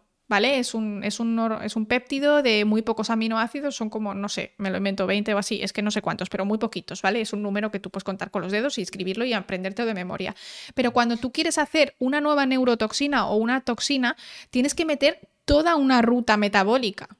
¿Vale? No vale con un gen, tienes que meter seguramente 20 o 30 genes, que, además justo puede ser que la E. coli no utilice este tipo de alimentación, ¿no? Para obtener el carburante para empezar a hacer esa, esa toxina. Entonces, pues yo creo que E. coli, o sea, se puede utilizar para hacer cosas, pero no para no, tan complejas. responsable. No tan complejas. Claro. Y no ser. Eh, no, y bueno, y no sea ella el propio patógeno no, estaría en el interés. Es muy complicado. Tienes que hacer un Franken E. coli que es, te sale más fácil fabricar un virus o buscar en virus que complicarte con esto. Por esa razón no... Podría, sí, pero es que no te sale a cuenta. Es como la peor opción. Así que mm, no, no hay que preocuparse que esta sea tal. Vale. Pero hablando de esto, ya hemos así de E. coli el, al siguiente microorganismo, porque aquí son tres microorganismos, los tengo aquí todos. Vale, dale, voy. ¿Quieres que enseñe la foto? Es que estoy buscando. Sí, pon la foto. Espera, es que estoy buscando el podcast de armas biológicas que nos ah, lo han pedido. Bueno, este es E. coli, esta es la pinta que tiene por dentro, que no os lo hemos enseñado antes, pero es como estaba por fuera. Vale. Es tiene el ADN por dentro. Este, este, cablecito es el ADN y ya está. Sí, tiene ahí un plásmido, tiene plásmidos y los ribosomas, que son los puntos esos verdes. Sí. Y luego cilioflagelo y citoplasma por dentro. O sea, es que es muy simple, es la ventaja que tiene. Muy sencillita. Si queremos un organismo modelo que sea un poquito más complejo y unicelular también, pues nos iríamos aquí a nuestra. La levadura. La levadura, porque ya que hemos hablado del trigo, la levadura ha hecho mucho Carlos, por nosotros. muchísimas gracias por tu Prime, te lo agradecemos Muchas muchísimo. Gracias. Te agradece la levadura. La levadura agradece tu Prime. Pues cerveza gratis cerveza gratis para todos. Eh, y, pan, y pan, y pan. Y vino. Y vino, y vino. Y más ciencia. Y ciencia. ciencia con cerveza.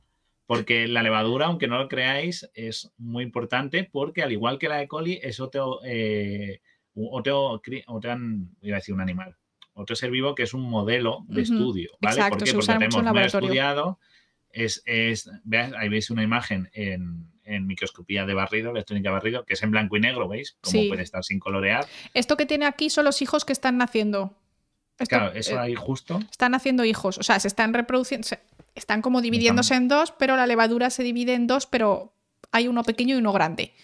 ¿Vale? Claro. Entonces el grande pues puede tener así hijitos que le van naciendo. Mira, os tengo la imagen de cómo es por dentro de una levadura, porque tiene esos bultitos y tal arriba, que parece que tiene como este, que es donde tiene su, su mitocondria, iba a decir su ribosoma, no, su mitocondria. No, no, ¿dónde Perfecto. tiene la mitocondria? Es que se está generando una célula hija y obviamente la célula hija necesita tener una mitocondria, ¿vale? Aunque, aunque aún Entonces- ahí no tiene. ¿Tiene compuesto el ADN? No, está Sí, en ello, no. ¿vale? Esto se estará dividiendo y, a ver, es que esto es una vesícula secretora, es que esto no es lo mismo, ¿eh, Guille? Esto no es lo mismo. Esto, la budding yeast, es que yo trabajo con levaduras, entonces, la budding yeast tiene, eh, puede, puede secretar vesículas, pero eso es otra cosa. Se llama budding yeast porque sus hijitos nacen pequeños, ¿vale? Entonces, esto es un ejemplo de una vesícula, de una, como una cosa que están haciendo, pero aquí se va a rellenar de ADN. ¡Ay! ¡Ay, quién ha venido! Mirad quién ha venido. Por favor. Mirad. Ay, que se me cae. Hola, Stitch. Mira, saluda, Stitch. ¡Oh, oh my Viene de su paseo, que se ha ido de paseo. Mirad qué bonito es. ¡Qué bonito! Mirad qué bonito y qué blanquito es. Es más bueno. Es más bueno. Está escuchando porque oye por ahí. Ahora, ahora te toco una chucha. Ahora te pago en chuches. ¡Ay, Como pobrecito! Mirad qué mono. Este, este es mi mejor amigo. Mira, mira qué mono. Tenéis que darle subs porque este perrito tiene que comer chuches. Es Yo voy a como darle una Tyson. chucha a Tyson, que se ha, se ha despertado cuando empezaba a decir ¡Ay, qué adorable! ¿Quieres? Mirad. Toma, Claro, se ha dado para aludido, pero no, hoy, hoy toca Stitch, hoy el protagonismo es Stitch. Así que sí, es más bueno, se porta muy bien. Él es muy bueno y muy adorable y muy blanquito. Mira, y mira cómo este está. Ay, que tiene sueño. Qué bonito Pobrecito, que es. se ha ido al paseo. Así que ha venido, le ha abierto ahora y, para que, y ha venido directamente a verme porque sabía que le tocaba. Ahora, ya Ujú. te toca irte. Ya te quieres ir, ya, porque se quiere A echar jugar. A jugar, claro, ya está. Tu muchacho, ya. En, en mi- en Hala, ya te vas con Amanda. Y yo decía, es que, es que no podéis tratar a los perros como si fueran Es bebés. adorable, mirad qué adorable es. Es que no, Se no parece a. Jade, sí. Se parece a. A Jade, a la perrita de Big Man. O sea, no se Ah. parece, pero bueno, es blanquita también. Ala, vamos, guapo. Ah, ah, ya, que te tienen que dar una chuche. Ala, corre. No me... Ya está, se sacude y va tan feliz él. Mirad qué adorable. Os hemos traído un perrito, ¿has visto? El mejor amigo de Guille. Sí, vamos. Dale, ahí está tan feliz. Qué es lindo es. Bueno, el caso que este, este trocito que tenemos por aquí se tiene que rellenar de todas las estructuras necesarias para dar lugar a una célula hija bebé. ¿Vale? Entonces, por ahora solo hay eh, una mitocondria y unas poquitas de cosas, pero el núcleo se tiene que dividir y le tienen que llegar algunas mitades de cosas. Y luego, cuando ya se rellene de las cositas que necesita, se corta en dos. ¿Vale? Y la- las hijas de las levaduras siempre son más pequeñas que las madres. Es como una gemación. Sí, un lo que poquito. hacen para sí. multiplicarse. No me queda agua. ¿Y qué es? ¿Y qué es? Ya se ha ido. Ya. ¿Te has quedado sin agua? Pobrecita. Ahora voy a ir al baño, creo que Que- dejo, te dejo al mando. ¿Qué, qué es? Que me dejas al mando. Que lo, lo importante de las levaduras, como he dicho, eh, hemos dicho al principio, la cerveza, el vino, Sí, pero, pero también es muy interesante todo lo que se ha investigado con ellas, sí, sí, sí. porque es la que ha dado a la microbiología industrial. ¿vale?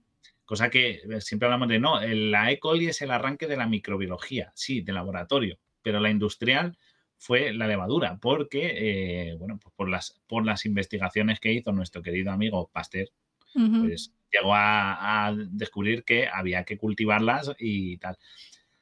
De las tres cosas, por cierto, las tres cosas que se empezó a utilizar de lo que hemos dicho, el vino, la, la cerveza y tal, lo más antiguo es la cerveza y el vino, es de lo que es más antiguo. Porque el pan se hacía pero sin levadura. El pan Claro. ya existía, tengo ahí una foto que pone panácimo, que es el pan este que es aplastado, que es el, vamos, es hacer pan, si no le echáis levadura, queda así. Eh, Este, En la 31, sí. sí, aquí. Entonces, esto es lo que pasa cuando no tiene sin levadura, Claro. que es muy triste, está así ap- ap- aplastado, pero porque Qué hambre, por favor. Qué hambre me está dando. Se cuenta, fijaos, curiosamente, la- el pan viene de la cerveza y no es por la levadura, es que se usaba, por lo visto, espuma de cerveza en la mezcla Anda. y que pudo hacer que bueno, cogiera cuerpo y se, cuando se hiciera el pan empezara a crecer. Y la Una amiga cerveza mía el origen, Hace sí, sí. pizza con cerveza y le queda muy rica. Claro, porque la levadura hará que se hinche. Sí, sí, sí. Pues no sé cuánta levadura queda una vez ya tenemos la cerveza tal cual vendida. Tienen, tienen en verdad las cervezas se filtran mucho. Entonces, si las compráis mucho de ese, digamos, materia orgánica, ha desaparecido. Quizá la que está menos filtrada, pero vamos que no sé muy bien. Como la que esta que venden, que el águila sin filtrar y eso tiene un sabor, además si las bebéis, estas levaduras que están sin filtrar, o sea, esta cerveza sin filtrar, tiene un sabor así como un poco más incluso a pan y es por eso, porque tiene mucho contenido de este microorganismo.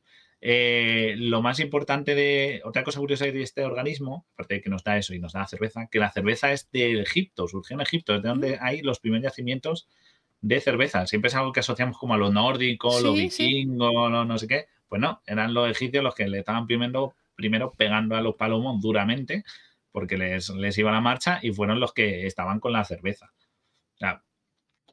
Que tiene una historia bastante curiosa porque es como el sitio que menos te imaginarías mm. beber cerveza. ¿no? A ver, yo creo que, que, mm, en plan frutas fermentadas, más tipo vino, no necesariamente vino, porque claro, vino tiene que ser de uva, pero entiendo que tipo frutos fermentados sería incluso antes que la cerveza. En plan. Sí, hay una. Tenía aquí, aquí apuntado que el vino en verdad tiene una historia mucho más antigua porque se ha encontrado en, la prehistoria de Europa la fermentación de cereales y se fermentaba como mijo silvestre.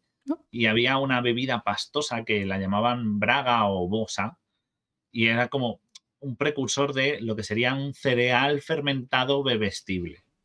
Bebible. Pero el. Sí, bebestible se puede decir, lo busqué. Es, el, bebestible. Bebestible es comer bebés. Bebestible. o vestir bebés. Entonces, ¿qué me hago? La cosa es, la, la cosa es que esta cerveza, esta protocerveza, pues era eso, una fermentación. Con las uvas dicen que pudo pasar un poco lo mismo, que se llegara a esto y se fermentara. La cosa es que la cerveza per se, como la conocemos, el primer origen está en Egipto, lo cual ya es una cosa importante porque vamos. Sí, sí, sí. Y, sería en el primer periodo dinástico de los, de bueno, de toda la el enorme dinastía de egipcio, pues estaría ahí y empezaban a darle. Obviamente no tenían como aquí en la imagen tantas variedades, luego ha sido una evolución. sobre Claro, o sea, si quiero una IPA, Tutankamón, ¿IPA o te apetece una... Una, una Weissenbier de estas? Una Weissenbier, ¿eh? Tutankamón y Tutankamón, uff. A mí también me una de cada. Sammy Klaus, que me apetece una 14 grados.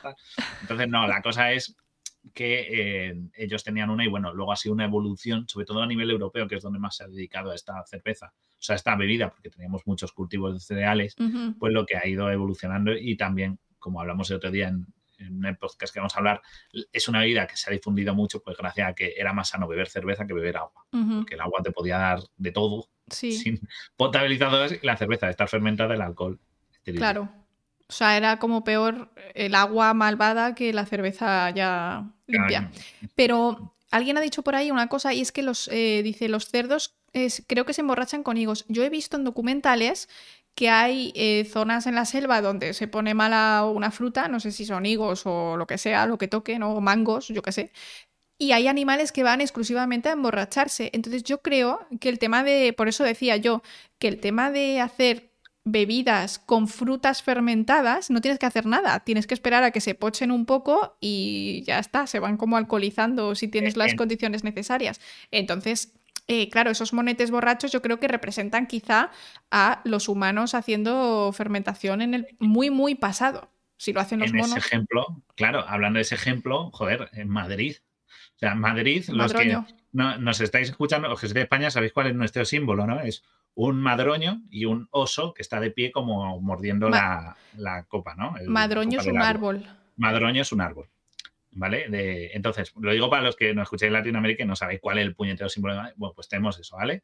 Y, claro, dice, ay, qué bonito un oso, así apoyar un árbol, tal. Pero es que es un oso que se está agarrando un pedal enorme, porque el madroño, el fruto del madroño, emborrachan. O sea, si te comes muchos, te puedes emborrachar. Aparte de pillarte un empacho increíble, emborrachan y se pueden usar para hacer bebida alcohólica. Entonces, la idea es que nuestro símbolo es un oso agarrándose un tremendo pedo comiendo frutos de madroño. Bueno, ¿qué es osa? Me dijeron que era osa. Sí, No una- eso, eso, es una sí. osa. Pues es una osa agarrándose un tremendo ciego a base de comer frutos de madroño, porque tienen algo de alcohol. Entonces, mm, no sé si es una buena representación nuestra. Yo creo que sí, ¿eh? Como unos borrachos.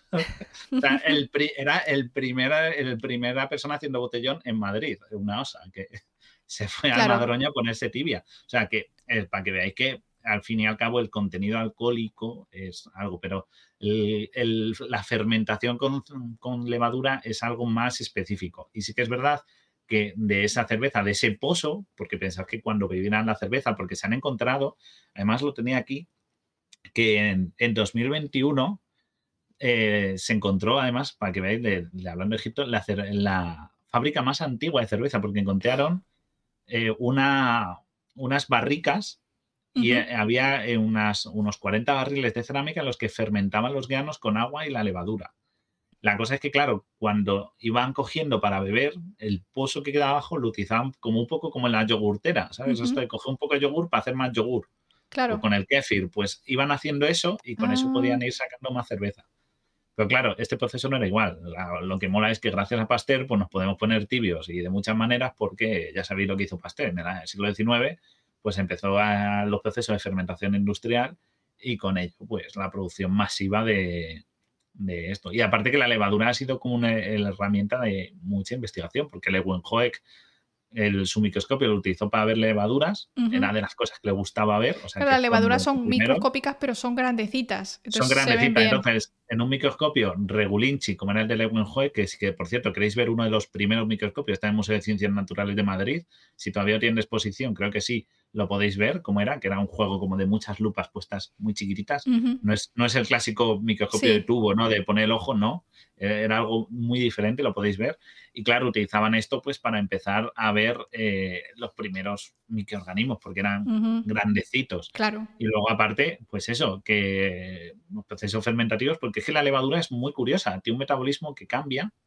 O sea, aparte que puede ser haploide y diploide según la situación, Sí, su metabolismo cambia en función de esto. Entonces, fermentar o no depende de las condiciones. exacto. Exacto. Si tú le das un tipo de comida, no fermenta. Pero si le quitas. De saturas, es- Claro. es, si la atiborras. Si la atiborras de azúcares, claro, un medio como con la cebada y todo esto, tiene muchísimos carbohidratos, el, se satura y dice, uff, estoy en peligro. Es de porque la- un exceso de azúcares puede ser letal para un microorganismo. Entonces dice, estoy en peligro, ¿qué hago? Modo resistencia. El modo resistencia es, me voy a poner a fermentar. fermentar. ¡Pum! Y entonces produces alcohol. Si lo metes en muy diluido, lo que hace es hacer respiración aerobia normal y metaboliza y no te fermenta nada pero con lo otro sí. Entonces, ese también cambio de metabolismo y tal es muy interesante para otros procesos industriales, con lo cual es un, es un microorganismo magnífico y maravilloso. O sea, es, Sí, sí. Además, justo estuviste tú el otro día, creo que un, un minutito en el directo que vino mi amigo David. y- justo, sí, sí, que estuviste hablando de esto. que los dos tra- hemos trabajado muchos años con levaduras y las queremos mucho. Y además, como curiosidad, eh, las levaduras, los laboratorios de levadura no huelen mal. A no ser que te la dejes creciendo mucho tiempo y entonces sí que empieza a fermentar y ya sí que huele como alcohol, huele rico. O sea, la levadura es un laboratorio que huele rico, no como otros laboratorios de microbiología que huelen pues a bacterias, que las bacterias pues muchas veces pues tienen distintos metabolismos y pueden oler mal, pero un laboratorio de bacterias huele bien. De, son levaduras. No, A no huele bien, además. Y aparte, la levadura que siempre es a pan, cerveza y vino, pero también para probióticos y para extraer proteínas, muchas Sí, sí, veces sí. viene de este origen. O sea que Sí, sí, sí. mm, Más, no queréis siempre vino, cerveza y pan. Hace más cosas la levadura, o sea que es más, más útil. Y por Eh, eso, y para investigar la mayoría de procesos básicos de las células eucariotas, que son las nuestras, se pueden estudiar en levadura porque son como bacterias, modelo. es decir, se, se reproducen súper rápido, súper fácil y todo, pero son células complejas. Tienen Son núcleo, eucariotas. exacto, tienen mitocondrias, tienen de todo. Entonces, nos sirven como modelo, porque en realidad las células funcionan igual, la replicación del ADN es igual, el ciclo celular es igual. Todo lo que tú estudies de, de vida básica está en las levaduras. Son cómodas, son fáciles, son baratas, huelen bien Hijo, es que son maravillosas, dan cerveza. ¿Qué más quieres? No te puedo dar más. tiene todo. O sea, encima de serte útil, te invita a cerveza. ¿Qué más quieres? Como dice Hackerman, que hacía los egipcios, ahora las veces que pudo ligar con la cerveza por Osiris, ¿no? Ahora cada vez que pidáis una cerveza por Osiris, ponme una cerveza. ¿Sabes? Me imagino, ¿qué pasa, Ra? Nos tomamos unas Ese chiste, qué malo, uff, qué mal. Qué mal que ya estamos por el final y no vais a sufrir más por chistes malos. Ay, Pero por, Osiris y por Apis nos bebemos una cervecita después del programa. Y el último del que quiero hablar, porque veis que estos dos hemos cogido dos organismos que son ejemplos, que les damos mucha utilidad, pero hasta ahora mucho, todo lo que hemos visto ha sido para irnos ayudando, les hemos sacado uso, pero hay alguna, para, yo creo que un buen amigo para el ser humano es alguien que te ha, alguien que te ha salvado la vida, es un amigo de verdad. Sí, sí. Es como le debes una gordísima. ¿Te puedo dejar un segundo? Voy al baño. Sí, sí. Eh, y claro, ¿quién, pon la primera imagen de la siguiente, porfa. Eso sí, déjame la puesta. No sé si me ha escuchado. No me ha escuchado, ya se fue. Ah, sí, sí me la has puesto ahí, vale, vale, naranja, naranja, vale, vale. Que eso, que hablando de alguien que te ha salvado la vida, qué mejor amigo que nuestro compañero. Los tengo aquí todos, ¿habéis visto cuánto, cómo tenemos recursos?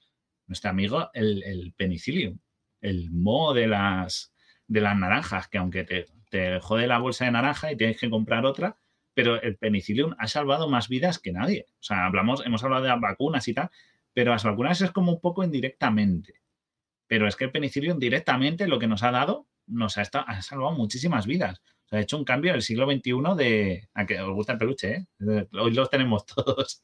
un día que tengo los tres. El limón pocho eh, es tu amigo, por supuesto, claro. Es que eh, pensad, es prolongador de la Segunda Guerra Mundial. ¿Por qué prolongador? O sea, el, en verdad, que el, no, todos sabemos que el, que el, este, que el descubrimiento de la penicilina, lo, ahora también vamos a hablar de una cosa, porque aparte ya sabemos que produce penicilina y todo esto. Eh, una de las cosas que yo quiero mencionar, que es importante de, de esto, es que eh, a quién se asocia, quién descubrió la penicilina. A ver, examen, gente. De Last of Us, pero al revés. Eh, la amoxicilina, eh, sí, los antibióticos si acaban en micina o cilina siempre es antibiótico. Eso es como una regla de oro. Eh, Fleming, el Wikipedia. Fleming, muy bien. Sergio viene a clase, está atento. Fleming, muy bien. Quasar también se lo sabe. Muy bien. Alexander Fleming, muy bien. Pues sí, Fleming, hay una cosa que he estado investigando y leyendo sobre si Fleming de verdad descubrió tanto la penicilina, ¿no? Que es como, ¡ah! Aquella la historia de la famosa placa que tenía un día tonto y lo descubrí de casualidad, pues no, lo de Fleming no fue tanto así, ahora os lo cuento. Pero es que es eso, la penicilina ha salvado mucha vida. Sí. Gracias al penicillium. Ay, Yo qué creo majo. el salto. eh, Hoy tengo todo, ¿sabéis? Sí, sí, sí. Y la cosa es que este microorganismo, que ahí tengo una foto para que. creo Voy. que tengo una en, en medio de cultivo. Está. Una placa de Petri con hongos. una sí. placa de Petri con hongos, porque claro, estos son hongos. No estamos hablando de bacterias, estamos hablando de un hongo. Y lo que hace es que, bueno, pues produce entre sus cosas que produce en su desarrollo y multiplicación, pues es la, famosa penicilina. Y, y cuánto amor, cuánto amor, por Dios. y claro, es- es- yo creo que es una de las grandes alicientes del siglo XX porque hemos pasado de no saber eh, ¿no? tratar enfermedades o no tener un tratamiento a algo que era un matatodo. Bueno, matatodo no, porque los virus se la trae un poco floja la penicilina, pero sí que es verdad que nos ha permitido avanzar mucho a nivel médico. Dar tratamientos. Más que solo el descubrimiento de la penicilina per se, nos dio el descubrimiento después de los antibióticos, de todos los otros antibióticos que, que han venido después. claro, Entonces, es que es la era de los antibióticos. claro, es que estamos en la era que a lo mejor es nuestra perdición con las bacterias súper resistentes a antibióticos. De hecho, tenemos un podcast también sobre eh, virus que se utilizan ahora para las bacterias resistentes. Y es que utilizaron fagos casi casi a la vez. Exacto. Estaban como descubriendo en plan, ah, mira, las bacterias son malas, tal. Y en Rusia, en la zona de Rusia, empezaron a investigar con fagos que mataban a las bacterias.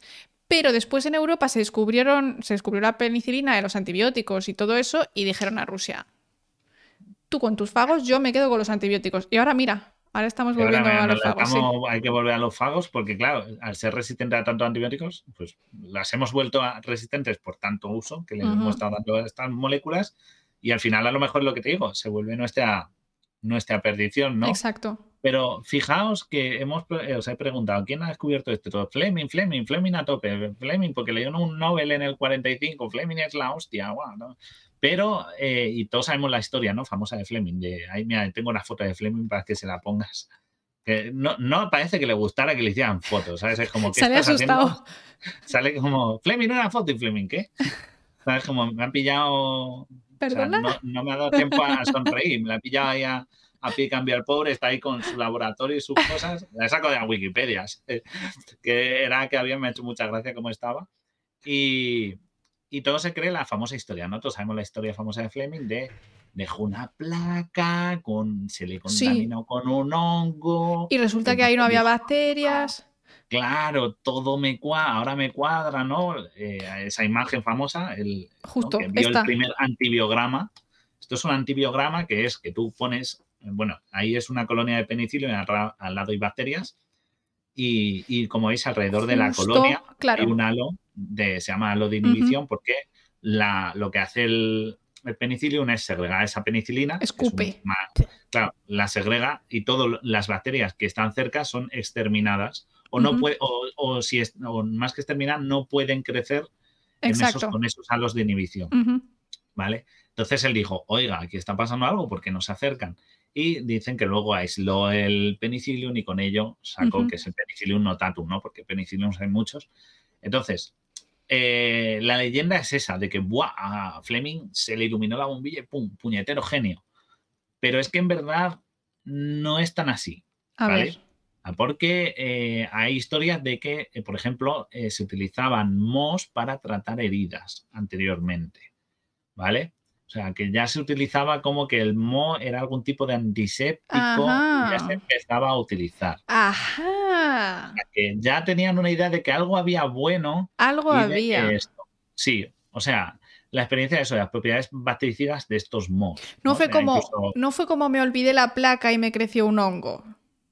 No, no, y además se sabe desde mu- en muchas partes del mundo, incluso se tiene un conocimiento de que en el siglo II se había, se aplicaban ya estos mohos con fines, ¿no? Eh, para curar heridas de guerra, sobre todo, y tal. Mm, O sea, que Claro, como me- medicina más tipo tradicional, igual que la aspirina con la corteza de sauce. sí, es un poco una cataplasma con esto y tal, y curaba. Entonces, mm, claro, ya había unos pocos como indicios de aquí algo hay. Sospecha. Claro, por ejemplo, en el siglo XVII tengo aquí a John Parkinson que incluyó el tratamiento con hongos en los registros de farmacia. O sea, que ya había alguien que había Vale. dicho, hombre, si das hongos, en plan, no setas, sino mo o algo. Claro, en el, por ejemplo, en el Hospital San María de Londres eh, había un departamento de inoculación de Hamilton Gray y Alexander Fleming, donde tuvo lugar el descubrimiento este de la penicilina, ¿no? Es como el tal. Pero claro, ya había otros estudios antes en los que se sabía que si se podía aislar, que si eh, selectivamente, entonces, es más, el propio Fleming en el discurso de cuando le dio en el este menciona todos estos estudios previos que había. O sea, que él no se le atribuyó nada. Fue un poco. fue lo un poco el- reconoció, fue un poco más leyenda urbana. Y aparte, Ah. él estaba ya buscando una sustancia bactericida. Vale, vale, Vale. vale, vale. Porque. A ver, es eh, que en realidad, si lo piensas, es un poco egoísta por parte de los medios no atribuir a Fleming un descubrimiento, porque cuando tú haces algo de manera, ay, en plan, ha sido un error, tú no eres listo. Tú simplemente pues has tenido esa suerte de que te ha tocado que en tu placa te ha salido eso, pero si tú ya estabas buscando algo y has hecho una serie de experimentos y has diseñado, eso tiene mucho más mérito realmente como científico. Claro, por ejemplo, mira, en, en, para que veáis, en Costa Rica hay unos escritos que se publicaron en 2000 de un médico costarricense que era Clodomiro Clorito Picado Twite, que era un tío que vivió en eh, principios del siglo XX y que ya explicaba cómo el tratamiento con, con hongos, o sea, la acción inhibitoria que tenía estos hongos de penicilio sobre Streptococcus y Staphylococcus. Es decir, ya había alguien que se lo había sospechado. Vale. Y estos documentos son del 1915, entre 1915 y 1925. O sea que ya eh, Exacto. eh, este descubrimiento, además, ya lo había comunicado e incluso se tiene conocimiento que llegó a la Academia de Ciencias de París. Pero el tío no lo patentó. O sea, fue algo como, he descubierto esto, sé que algo está pasando ahí. Y claro, ya, ya hay índice de que no fue Fleming un puñetero genial que se le ocurrió de milagro por suerte, sino que él ya tenía una bibliografía previa y él aparte, pensad el año, él esto lo hizo en los años 30 y luego le dieron el Nobel en el, en el 45, si mal no me equivoco. Entonces ya tenía un poco de... Eh, ya, él ya había vivido la Primera Guerra Mundial, que fue una guerra muy cruenta en la que mucha gente moría por las heridas de guerra, pero no por la gravedad, que también, sino por las infecciones. Claro. Imaginaos una guerra en la que no te podían tratar ninguna herida, todas se, infectaban a muerte. Qué horror, por favor. No había, salvo que te echan alcohol a punta pala, no había manera. Entonces, él en el 28 ya estaba buscando algo así, en 1928 ya estaba buscando algo de este tipo. Lo que pasa es que, bueno, se alinearon un poco los astros para que se diera cuenta de esto. Pero no fue algo como de la casualidad. O sea, que él estaba buscando algo así. Claro, él ya iba detrás de ello y había una experiencia y una documentación previa que nos daba le daba una idea de que algo pasaba con el hongo, de que podía haber una sustancia que podía ser bactericida, con lo cual eso de que un día se levantó, se encontró un esto y ¡guau! Puñetero genio, a vender.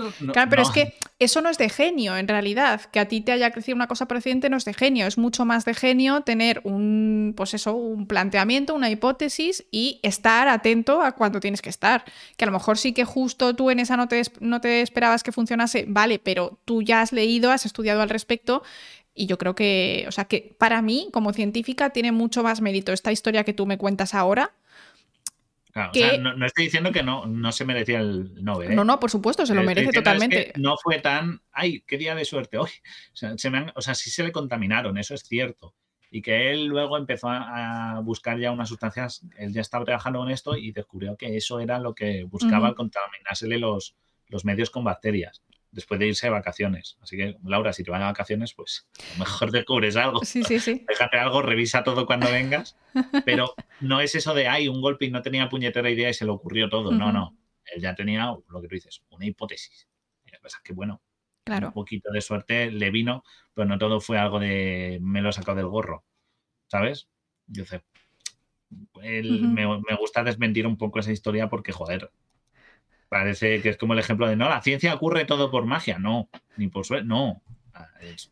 La suerte puede ayudar, pero no, no tanto. la suerte ayuda, yo creo que sí es verdad que la suerte ayuda, porque si justo él no hubiera cogido una especie que tenía tal, tal, tal, vale, pero es importante también tener que darte cuenta de las cosas y saber lo que estás buscando.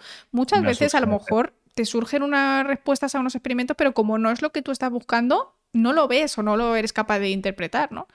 Entonces, mm, hay que estar a lo que hay que estar. Y recordad, el que produce el antibiótico es el penicillium notatum o crisogenum, según donde lo busquéis.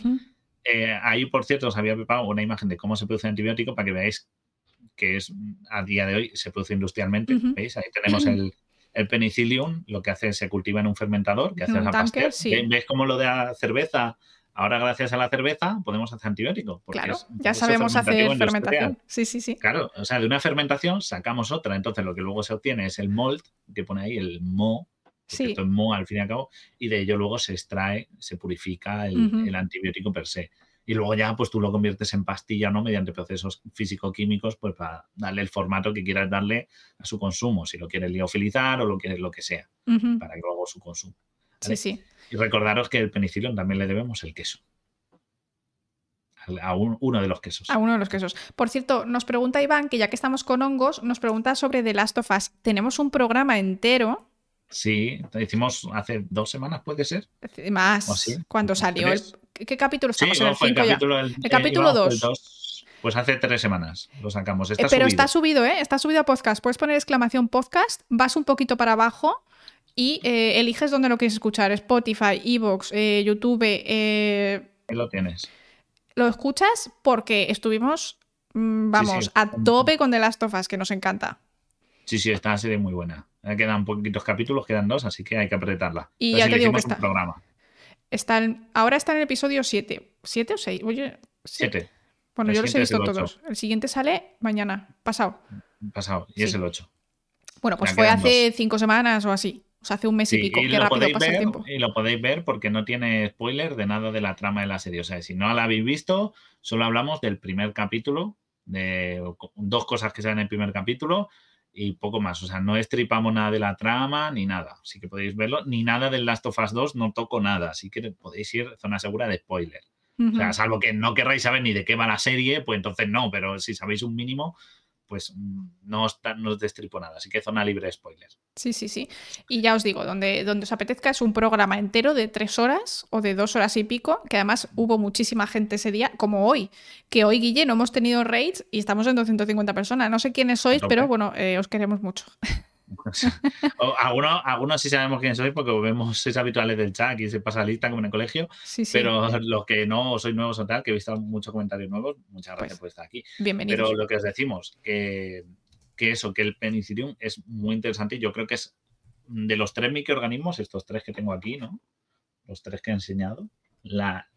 Porque además me gusta que son como uno va con otro. O sea, primero tenemos el modelo sencillo del cual usamos para estudio de él buscamos un modelo más complejo para un estudio ya en eucariotas y de él sacamos también los procesos fermentativos y obtenemos un producto derivado que es útil, como en la cerveza, el pan y todo esto. Y luego pasamos a uno que es más complejo, que es eh, un organismo del que ya lo necesitamos para fermentar y del cual obtenemos un producto beneficioso. Es como que van de la mano uno tras otro.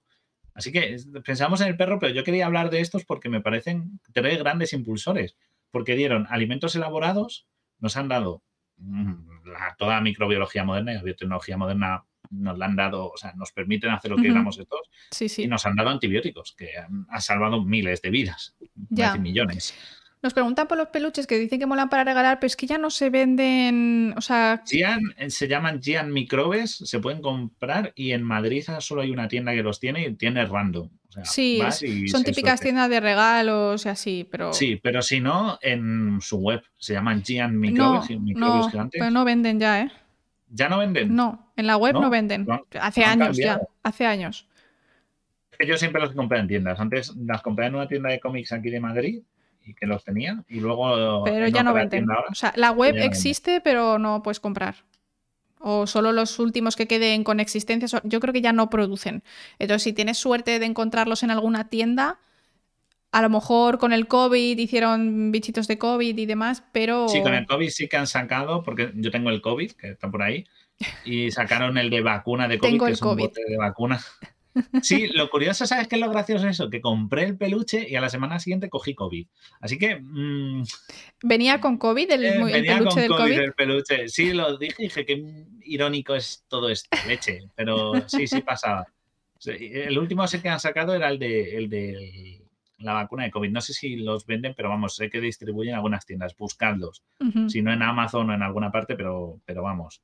Están, lo que pasa es que están sin esto, que supongo que repondrán o algo, pero vamos. Eh, solo por, lo pone su web, tiene aquí un aviso, solo por orden en el sitio, o sea, que podrías encargar. Como, si fueras una tienda, claro. Claro. pero comprar tipo Amazon no. Ya. Pero bueno, en Amazon estará. Seguramente. O sea, ahí han sacado el de COVID hace nada, tampoco. Sí, sí. Nos preguntan eh, por la levadura, que justo estábamos hablando de ella, eh, lo de consumir las que venden en farmacia. Yo creo que si estás malito de la tripa y te la recomiendan, sí, pero así de normal, en plan, consumir microorganismos porque sí, yo no recomendaría. En plan, porque tampoco sabemos si necesitas justo de esos, a lo mejor necesitas de otros.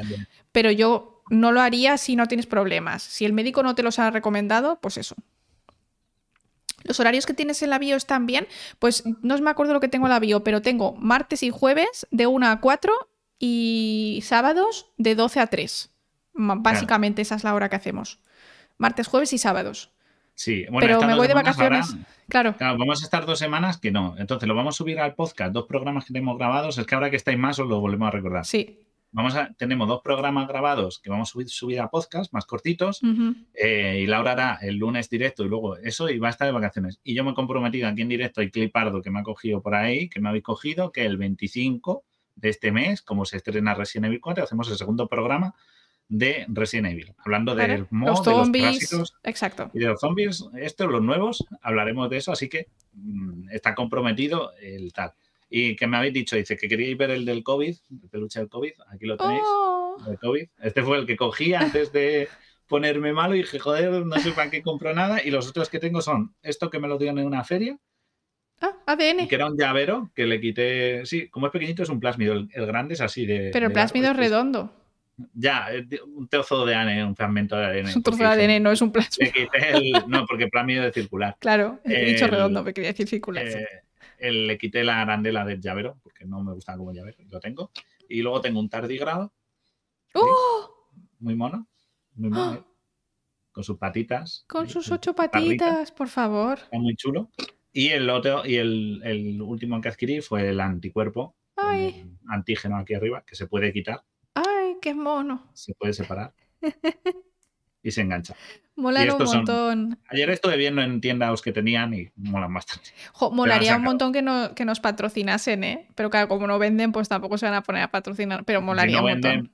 no tienen para vender. Yo menos solo por tengo este. patrocinar. Porque ya sabes que yo soy, yo soy minimalista, no compro, no compro peluches, pero tengo el de Coli porque me lo, me lo dieron también en una, en una empresa que fui de- a visitar. Cosas de fermentación el, también. El del anticuerpo fue un regalo y, eh, y luego los otros los he ido adquiriendo pues, poco. El- creo que el primero que compré fue, fue este, es el más viejito, el penicillium, y lo tengo desde hace bastante tiempo.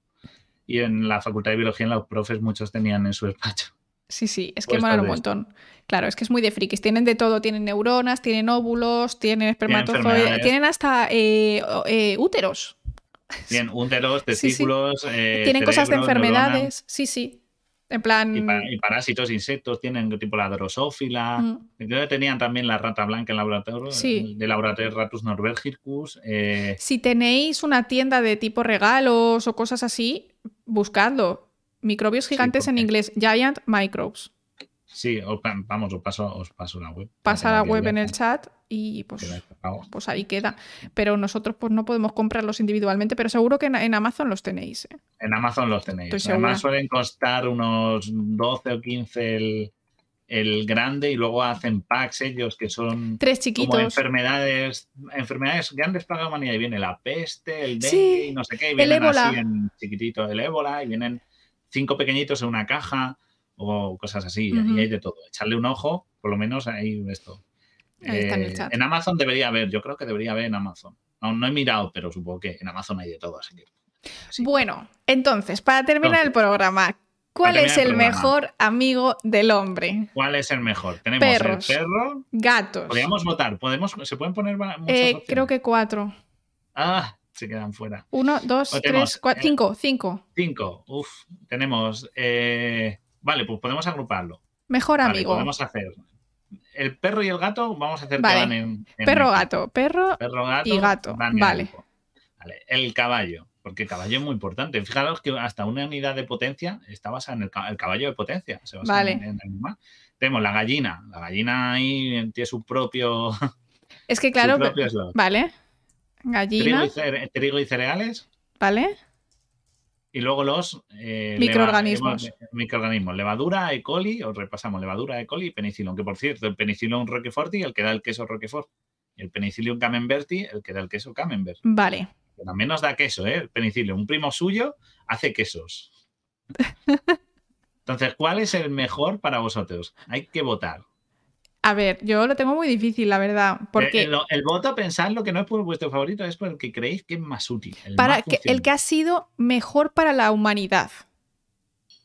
Nadie- está nadie vota difícil, la ¿eh? gallina, Nadie vota la gallina.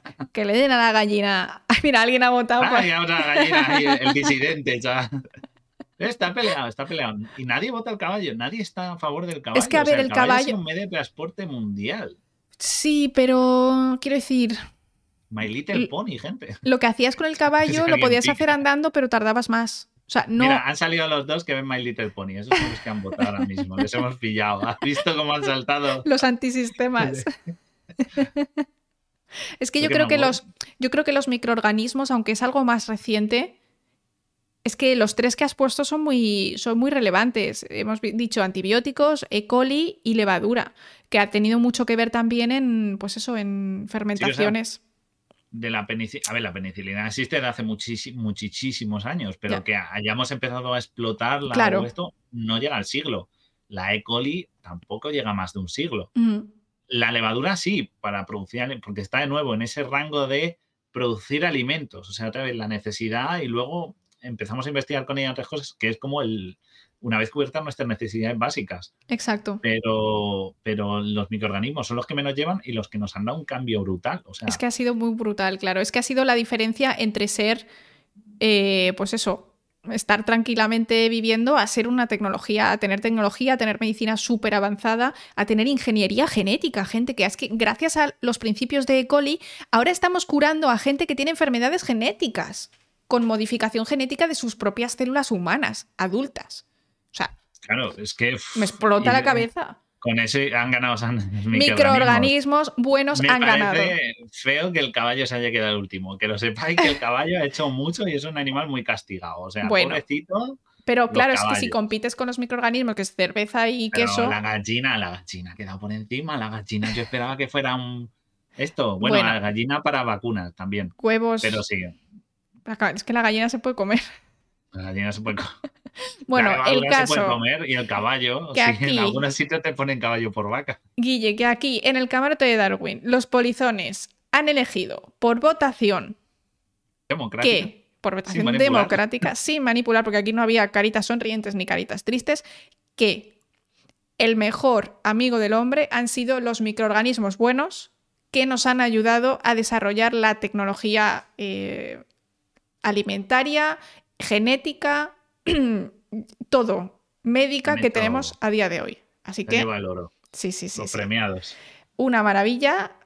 Y bueno, pues está decidido, ya está. Aquí los polizones han hablado y se os ha escuchado y hemos cambiado el libro de la, o sea, la historia. Cuando alguien diga el mejor amigo del hombre es el perro, decimos no. Dice, no. Queso ¿Tú y cerveza. en la, dice, ¿tú has pensado en la cerveza? Bueno, la cerveza es muy amiga del hombre. Y luego le cuentas todo. Claro, si es que el- así tiramos un poco de mito. Y luego le cuentas lo de Fleming. ¿Tú sabes lo de Fleming? Pues te lo voy a contar. No fue casualidad, el tío ya se lo lía. Lo que pasa es que tuvo un poquito ahí de.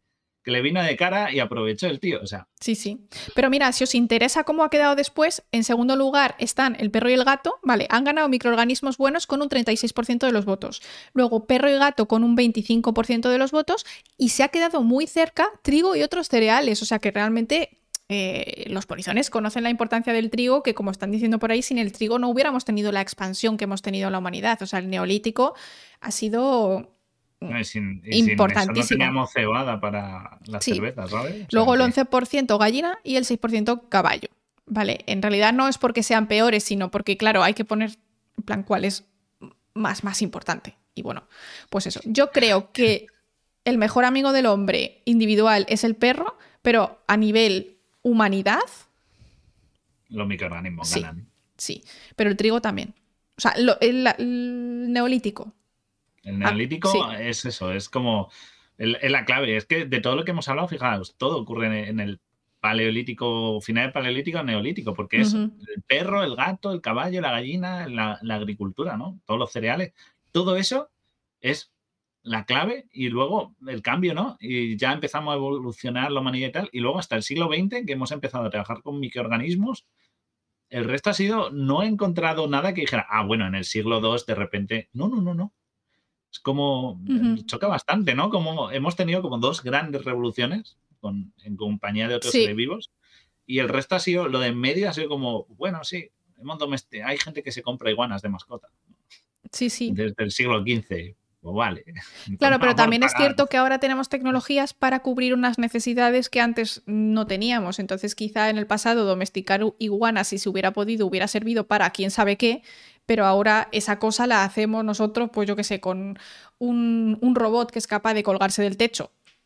Me estoy inventando, ¿sabes? Pero que ahora ya no tenemos la necesidad porque tenemos la capacidad de hacerlo por nosotros mismos. Y entonces ahora las mejores colaboraciones que tenemos son con bichitos pequeños, que hacen cosas que nosotros no podemos, como generar antibióticos. Claro, no, no, a mí lo que me salta es eso, el, el cambio, el de que, joder, que no hay nada entre medio. Fíjate, el neolítico ahora, no hay nada en medio que haya supuesto un... De todas las cosas que he buscado es o como muy antiguo o muy moderno. Pero si no, no hemos en todo ese espacio intermedio, no sé, es, es algo que me da para darle una vuelta, ¿sabes? Sí, sí, totalmente. Pero bueno, hemos decidido que yo creo los que microorganismos ganan. sí, pero Hemos- bueno, No hemos ganado la cerveza, ¿no? No hemos ganado el... exacto. Celebrarlo ahora. Exacto, pone... Corre con las cuentas, corre con las cañas, ¿no? Sí, sí, sí. Así que que sea Saccharomyces la que nos ponga una cervecita y nos vayamos a comer Exacto. Y- uy, mira, justo, espera, que Estoy pre-. No, no, no, no, no, que estoy yo haciendo no, la ya. Eh, como hemos hablado de perros, hemos hablado de gatos, nos vamos con el centro de conservación Eso de es. lobos, que hay una- un canal en Twitch que mola un montón y que podéis eh, apadrinar algunos lobos que tienen por ahí para, pues, para que ellos sigan, sigan trabajando por proteger a estos lobos. Creo que eso está en Estados Unidos por ahí, pero no, no, no lo sé bien, ¿vale? Ahora creo que están, no es de día ahora. Sí, Es- sí, es de día, está amaneciendo. Ya por la Sí. mañana. No sé si le podéis poner nombre, si no tiene nombre sí, pero si ya tiene nombre, pues sí, simplemente contribuís. Canadá. Canadá, me están diciendo por pues ahí. Sí, será por la mañana entonces. Así que Pues nada, bueno. gente, muchísimas gracias por gracias, estar. gente. Muchísimas gracias por ser hoy tantísima gente sin una sola raid. O sea, eh, Puro músculo, gente, a puro músculo. a puro músculo de camarote, a puro bíceps. Gracias, gente, por veniros, por eh, estar en el chat, por dar vuestra opinión y por siempre comportaros súper bien, porque sois un chat súper respetuoso. Nunca hay peleas. eh, incluso cuando hemos hecho la pelea perros-gatos, no ha habido faltas de respeto. Simplemente sabéis que, que lo hacemos con todo el cariño y que vosotros también lo hacéis. Así que, lo dicho. me está cogiendo óxido el hacha, ¿eh? No, no, no nos sacamos a pasear, está cogiendo Ya nada, óxido, ya lo nada. Os queremos, hacha ahí gente. oxidándose. Os queremos. Adiós. Nos vemos el 25 y el lunes. El lunes nos yo estoy aquí. Chao. Y el 25 de marzo nos vemos, Resident Evil. Vámonos.